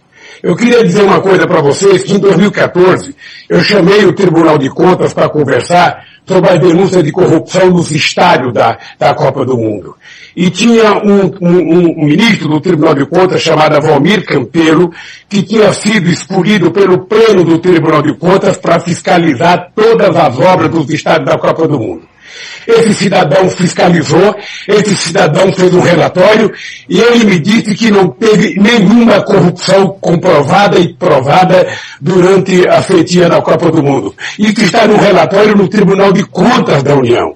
O que é estranho, o que é estranho é que oito anos depois da Copa do Mundo, Oito anos depois, a Polícia Federal resolve invadir a casa de um senador e de um candidato a presidente para procurar provas, quando na verdade poderiam ter intimado ele como se faz em qualquer país do mundo civilizado. Por isso, meu repúdio ao comportamento da Polícia Federal, ao comportamento de quem autorizou e a minha solidariedade ao Ciro e ao Cid. Eles Essa... precisam ser respeitados. Bem, Bom. segundo a pergunta que você fez para mim, é, eu acho que os 580 dias que eu fiquei preso foram 580 dias de aprendizado, de reflexão e de aperfeiçoamento da compreensão das coisas que eu preciso compreender no mundo. Eu saí da cadeia sem o ódio que as pessoas esperavam que eu fosse sair, saí da cadeia mais preparado e com muito mais consciência do que tinha acontecido no Brasil. Tenho consciência de que o Moro era chefe de uma quadrilha, tenho consciência que a Força-Tarefa de Curitiba era uma quadrilha coordenada pelo Dallagnol, isso já está aprovado. Estavam mancomunados com o Departamento de Justiça dos Estados Unidos, e o objetivo, além de me tirar da concorrer às eleições de 2018, era tentar desmontar toda uma estrutura da Petrobras, que era a empresa de mais investimento no Brasil, tentar acabar com a indústria de óleo e gás, tentar acabar com a regulamentação que nós tínhamos feito devolvendo petróleo ao povo brasileiro e acabar com a indústria de engenharia nesse país. Esse processo que me levou à prisão gerou 4 milhões e 400 mil desempregos no Brasil. Esse processo que me levou à prisão efetivamente criou um prejuízo de investimento no Brasil de 272 bilhões de reais e fez com que o Estado deixasse de arrecadar 58 bilhões. Tudo isso já está provado, tudo isso já está denunciado, tudo isso já está mais do que filmado, tem, tem vídeo, tem tudo sobre isso, e, e, e eu acho que eu, eu saí mais forte do que entrei na cadeia. Eu saí mais forte porque a verdade vocês estão lembrados que nós fizemos um livro antes de eu ser preso e o nome do livro é A Verdade Vencerá. Eu tinha tanta consciência do que ia acontecer nesse país que eu poderia ter saído do Brasil. Eu poderia ter ido para uma embaixada. Entretanto, eu preferi ir para a Polícia Federal porque eu precisava provar que o Dallagnol era chefe de uma quadrilha, de um grupo de procuradores que está envergonhando a instituição Ministério Público, é uma instituição que merece respeito e que precisa ser forte e independente. É isso okay. que eu aprendi na cadeia. Olha só, uh, ex-presidente Lula, o senhor tem, o senhor tem no momento viajado o mundo, o senhor tem andado pelo país, tem dado entrevistas como nunca antes na história desse país, né, tem dado entrevistas aí às emissoras de rádio, está uh, liderando as pesquisas, né, saiu uma ontem. No entanto, o senhor ainda não se declara oficialmente pré-candidato à presidência da República e tem dito em entrevistas que também não tem pressa para isso. Mas 2022 é logo ali. O que, que ainda falta para oficializar a sua intenção de disputar a eleição presidencial do ano que vem? Olha, primeiro, eu, eu preciso construir uh, não apenas a, a, a aliança para ganhar as eleições, mas é preciso construir um leque de forças políticas para governar o Brasil. É muito mais fácil ganhar uma eleição do que governar um país que está semi-destruído pelo Bolsonaro. Eu não sei se vocês estão acompanhando, não sei se tem dimensão, da destruição que o Bolsonaro fez nesse país. A destruição desde a nossa imagem, da nossa relação com o mundo exterior, da nossa relação com os nossos vizinhos, o desmonte das instituições, a falta de crença, a falta de respeito nas instituições, o desaforo que ele e que a sua família pregam todo santo dia através de fake news, ou seja, a, a quebra do emprego, a, a, inflação, metade da inflação que nós estamos vivendo hoje, o, o Paulo e Alexandre, é por conta dos preços administrados pelo governo, é por conta da energia elétrica, é por conta do gás, é por conta do óleo diesel, é por conta da gasolina, é da responsabilidade do governo 50% dessa inflação. Ora, então, o que, que nós estamos vendo é que nós vamos ter que reconstruir esse país. Então, eu tenho sido muito cauteloso, porque qualquer candidato, Paulo e, e Alexandre, pode mentir à vontade. Qualquer candidato pode chegar no teu programa e dizer, não, porque eu vou fazer o um novo, eu vou fazer o um novo, eu vou fazer o um novo, sem dizer o que é o novo. Você sabe qual é o meu novo? É o meu legado. Ou seja, eu não posso fazer menos do que eu fiz. E nós tiramos 22 milhões de empregos com carteira profissional assinada, quando o mundo desempregou 100 milhões. Nós pagamos o FMI e fizemos uma reserva de 370 bilhões de dólares, que é o que sustenta o Brasil até hoje. Nós fizemos superávit primário durante 13 anos e nós reduzimos a dívida pública de 65% para 32% e ainda fizemos a maior política de inclusão social que a história desse país conhece. Então eu não posso apenas dizer eu sou candidato. Eu tenho que construir a possibilidade de voltar e fazer mais. Eu poderia fazer uma pergunta para vocês dois, para o povo de Santa Catarina, me dizerem qual foi a obra que o Bolsonaro fez em quase quatro anos de mandato. Qual foi o metro quadrado que ele fez de obra aí? O que, que ele fez? O que, que ele investiu? Quantas escolas ele fez? Quanto posto de saúde ele fez? Quanto metro foi para lá? Quantos metros de estrada? Ou seja, efetivamente, é um governo que não existe. É ele e o Paulo Guedes mentindo todo dia, todo dia, todo dia. Ou seja, a economia do Paulo Guedes é um desastre. E os ricos defendem ele, porque os ricos estão à espera que ele privatize tudo que ainda precisa privatizar, porque quem não sabe fazer, vende.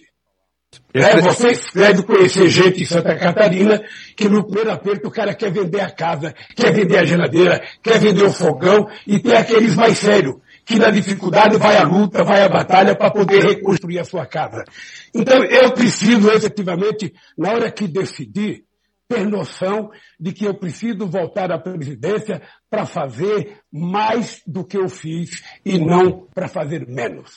Ex-presidente Lula, é, bom dia, Alexandre Gonçalves do portal Informe Blumenau. Nas duas primeiras respostas que o senhor nos deu aqui, elas merecem muitos desdobramentos, mas eu quero começar com dois questionamentos. Eu queria saber qual é a imagem que o senhor, Lula, tem do povo catarinense. Lembrando que nós estamos sediados em Blumenau, essa, nossa transmissão está no mundo, mas nas nossas sedes em Blumenau, Santa Catarina. Qual é a imagem que o senhor tem do povo catarinense? Sabe que eu tenho inveja da imagem de Santa Catarina. Porque eu viajei muito para Santa Catarina e é o estado no Brasil que tem mais pequenas e médias propriedades rurais é um Estado bem cuidado, é um Estado em que as pessoas parecem todas de classe média bem vivida, os pequenos sitiantes vivem bem. Ou seja, é, a impressão que eu tenho é que é o, estado mais bem organizado do país, ou seja, ao longo da história de Santa Catarina.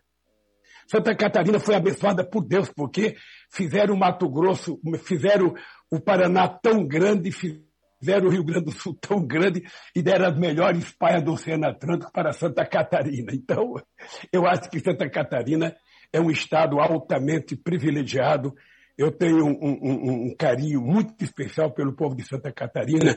Tem meu amigo Décio, que foi prefeito, tem o Pedro Cusai, tem o Fabiano da Luz, a Luciano Caminato, o Padre Pedro, o Neodis Sareta, sabe, tem o nosso vereador do Blumenau, o Adriano, e eu fui muitas vezes a Blumenau.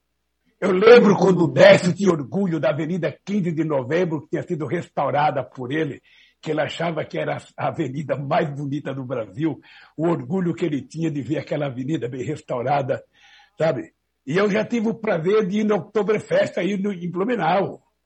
Eu já fui tomar cerveja e chopps aí, sabe, na rua, com o povo desfilando. Então, a minha imagem é muito, muito, muito, sabe, uh, eu diria positiva do estado de Santa Catarina e do povo de Santa Catarina. Lula, é, legal. Então eu, eu, me lembro bem dessa sua passagem aí aqui pela Oktoberfest aqui em Blumenau. E é justamente essa pergunta. O senhor deve saber a, a forte rejeição hoje que os catarinenses têm com relação ao Partido dos Trabalhadores e com relação à sua pessoa. Né? Há muito tempo o PT não tem protagonismo aqui em Santa Catarina. A última eleição importante foi de 2002 com a senadora Ideli Salvati, no mesmo momento que o senhor foi eleito, e depois o partido tem diminuído de estrutura. Lembrando também que Santa Catarina é, é, é o estado onde, proporcionalmente, o presidente Bolsonaro ganhou a sua maior votação, cerca de 75% dos votos válidos. E falando dessas qualidades que o senhor falou de Santa Catarina, lembrando que tem um IDH bastante desenvolvido, é, plena educação, tudo. Qual é a sua interpretação com relação a essa rejeição dos catarinenses ao seu discurso, ao discurso do Partido dos Trabalhadores nessa fase? Olha, certamente nós poderemos ter errado ou estamos errando no nosso discurso. Mas o PT já foi muito forte em Santa Catarina.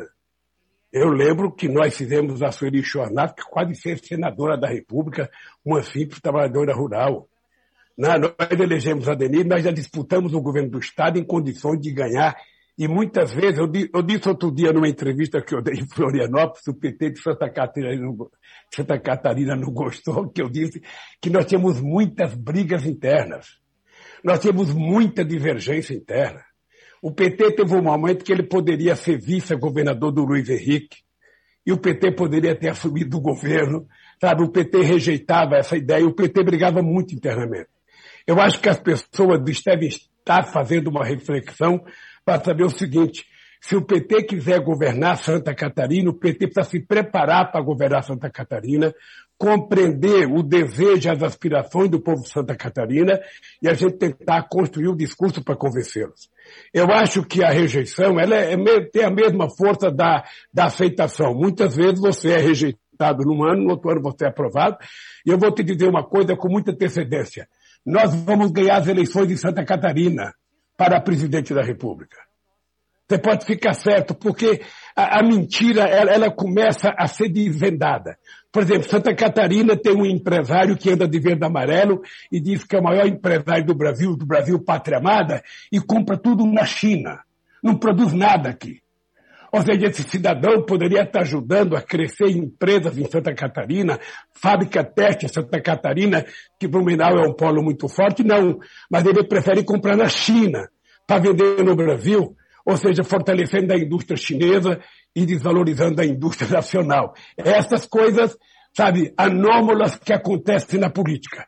Mas eu, eu tenho fé em Deus que eu vou em Santa Catarina, na hora que eu decidi a minha candidatura, fazer alguns bons comícios, e tentar mostrar para o povo de Santa Catarina o quanto Santa Catarina era tão melhor quando o PT era presidente da República. Eu até, até acho que vocês poderiam pedir para as universidades fazer um estudo para mostrar em que momento da história teve mais investimento em Santa Catarina do governo federal. Eu não tenho dúvida que em nenhum momento da história Santa Catarina recebeu a quantidade de investimento que recebeu nos governos Lula e Dilma. Eu não tenho dúvida que nunca se criou tanto emprego como se criou no nosso governo, como se fez tanta obra de saneamento básico, a BR-101, sabe, o porto de Itajaí, que foi investido mais de, sabe, um milhão e novecentos para a gente consertar, um bilhão e novecentos para a gente consertar aquele porto. Ou seja, eu, eu acho que nós fizemos, sabe, aquilo que, que nenhum outro presidente fez. E certamente, se eu perguntar para qualquer morador de Santa Catarina qual é a obra que o Bolsonaro fez em Santa Catarina, em Blumenau, em Itajaí, em Três Rios, certamente ninguém vai saber porque não tem nada. O Bolsonaro não é construtor, ele é destruidor, ele é demolidor. Ou seja, ele vive na base da mentira. Então, eu acho que o PT tem um legado em Santa Catarina e nós vamos ter que discutir esse legado com a sociedade. Quero saber quem foi que fez mais escolas técnicas nesse estado. Quem mais colocou jovens na escola técnica, nos institutos federais. Sabe? É isso que conta. E é isso que o PT precisa saber. O PT precisa divulgar aquilo que nós fizemos para que o povo saiba o que foi feito e saber que o PT tem muito a ver com o estado de bem-estar social que hoje vive o povo catarinense, apesar do desemprego em Santa Catarina, apesar da queda da massa salarial, apesar dos maltratos aos aposentados e às pessoas que estão requerendo aposentadoria. Mas o PT tem um legado muito importante nesse estado e certamente isso vai aparecer agora durante a campanha. Ex-presidente Lula, nosso entrevistado de hoje no meio dia na Clube, 11:33. Eu estou ao lado do Alexandre Gonçalves do Informe Blumenau. Para você que está ligando o rádio agora, seja bem-vindo. Estamos ao vivo também no Face, no Face do Informe Blumenau e no canal do YouTube da Rádio Clube de Blumenau. Uh, Ex-presidente Lula, o presidente Bolsonaro tem trabalhado para fortalecer o seu nome, o nome dele no Nordeste. Fala-se até que nessa linha de estratégia o vice do Bolsonaro deva ser alguém lá do Nordeste para as eleições do ano que vem. Eu pergunto, qual é o perfil de vice que o Lula quer para a eleição do ano que vem e no seu governo? Seus homens de confiança, quais serão? Queria perguntar para o senhor o seguinte, no seu primeiro governo, os seus homens de confiança acabaram caindo, né? Acusados por corrupção, o José Dirceu foi preso no mensalão, o Palocci, seu ministro da Economia, ah, se tornou delator da Lava Jato. Então, em um eventual novo governo de Lula, quem seriam os nomes fortes deste governo? Quem sabe seja você. Eu? Quem sabe seja. Veja, deixa eu lhe falar uma coisa. Não existe homem forte de presidente da República. No regime presidencialista, quem é forte é o presidente da República. O restante são auxiliares que contribuem na medida que você tem um plano de governo pela frente. Se você fosse comparar hoje, o, o, o, o Paulo César, se você fosse comparar hoje a denúncia de corrupção que houve no mensalão com o significado do orçamento secreto da Câmara de Deputados e do Senado, você ia ver que isso é uma vergonha do que está acontecendo no Brasil. São 20 bilhões para distribuir emenda para comprar voto de deputado. Isso nunca aconteceu na República desde a proclamação da República. Você está sabendo da distribuição.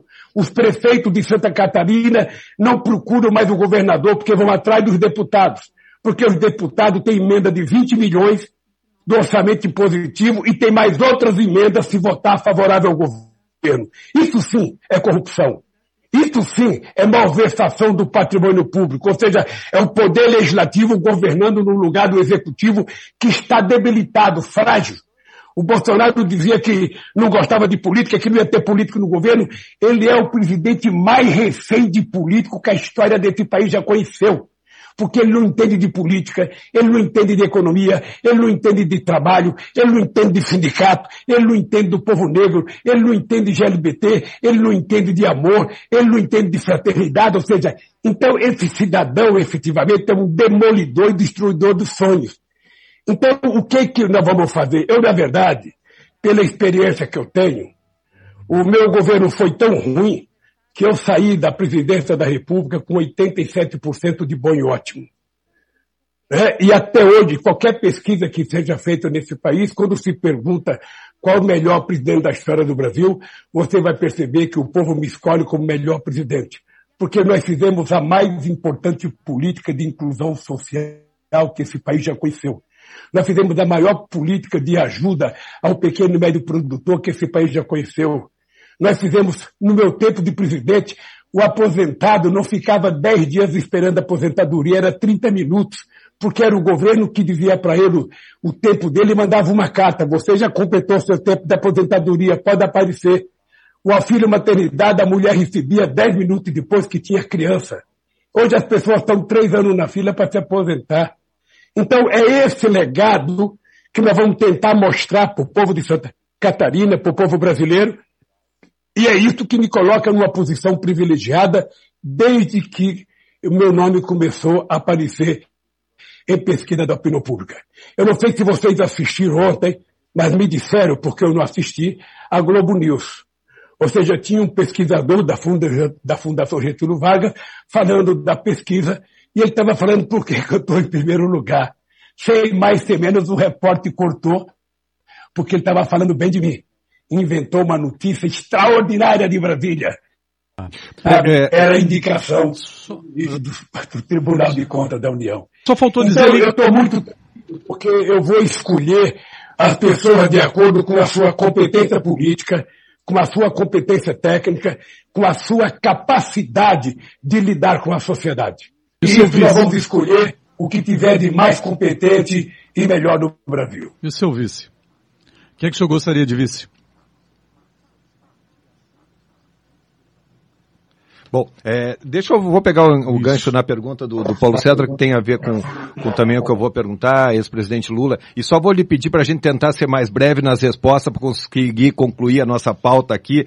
É, eu queria falar sobre a, a política de alianças. O, o Paulo Cedra estava lhe perguntando é, sobre quem será o seu vice. Com quem o PT pretende andar, pretende construir as alianças pensando em 2022? É, se fala a questão do Alckmin, muita gente fica de cabelo em pé quando se fala nisso. É, ou vai ser apenas com os partidos do campo progressista, dos campos de esquerda? Nesse caso, Ciro Gomes seria uma, uma possibilidade? Existe uma possibilidade de conciliação? Qual é a política de alianças do Partido dos Trabalhadores?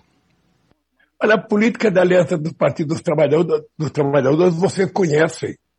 Eu fui eleito presidente em 2002 com Zé Alencar de vice que era um empresário que tinha 17 mil trabalhadores, e eu mesma contribuí para ele se filiar ao PL para ser o meu candidato a vice.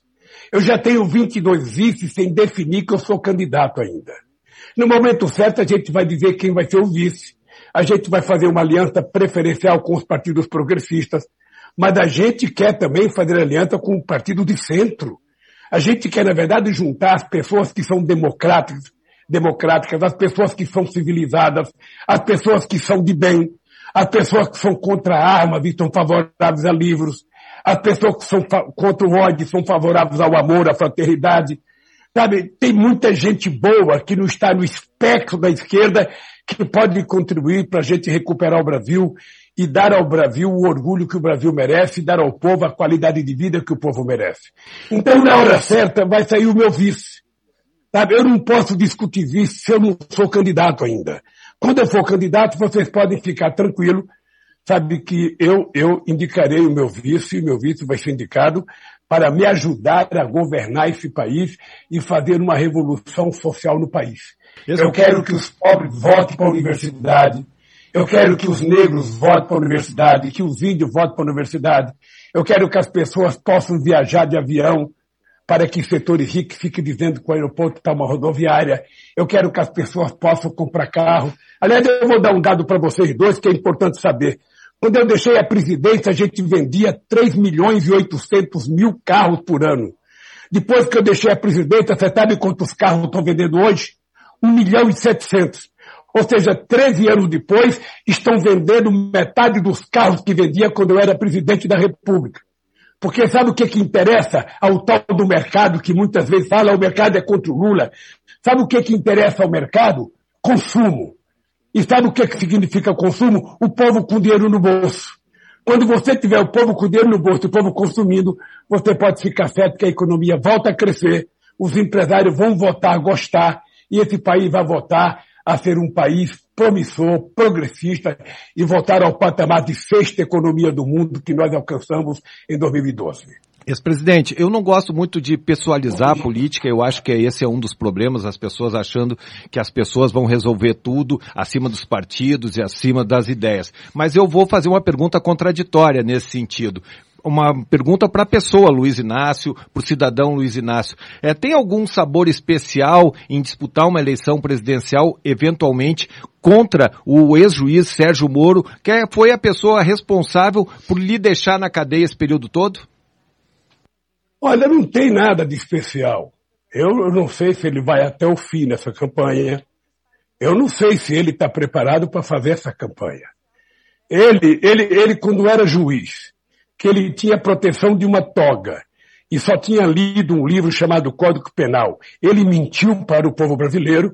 Eu fico imaginando o que esse cidadão pode mentir durante uma campanha. Se você olha na cara do Moro, o Moro não tem coragem de olhar nos seus olhos porque ele sabe que mentiroso não encara os outros. Mentiroso fala de cabeça baixa.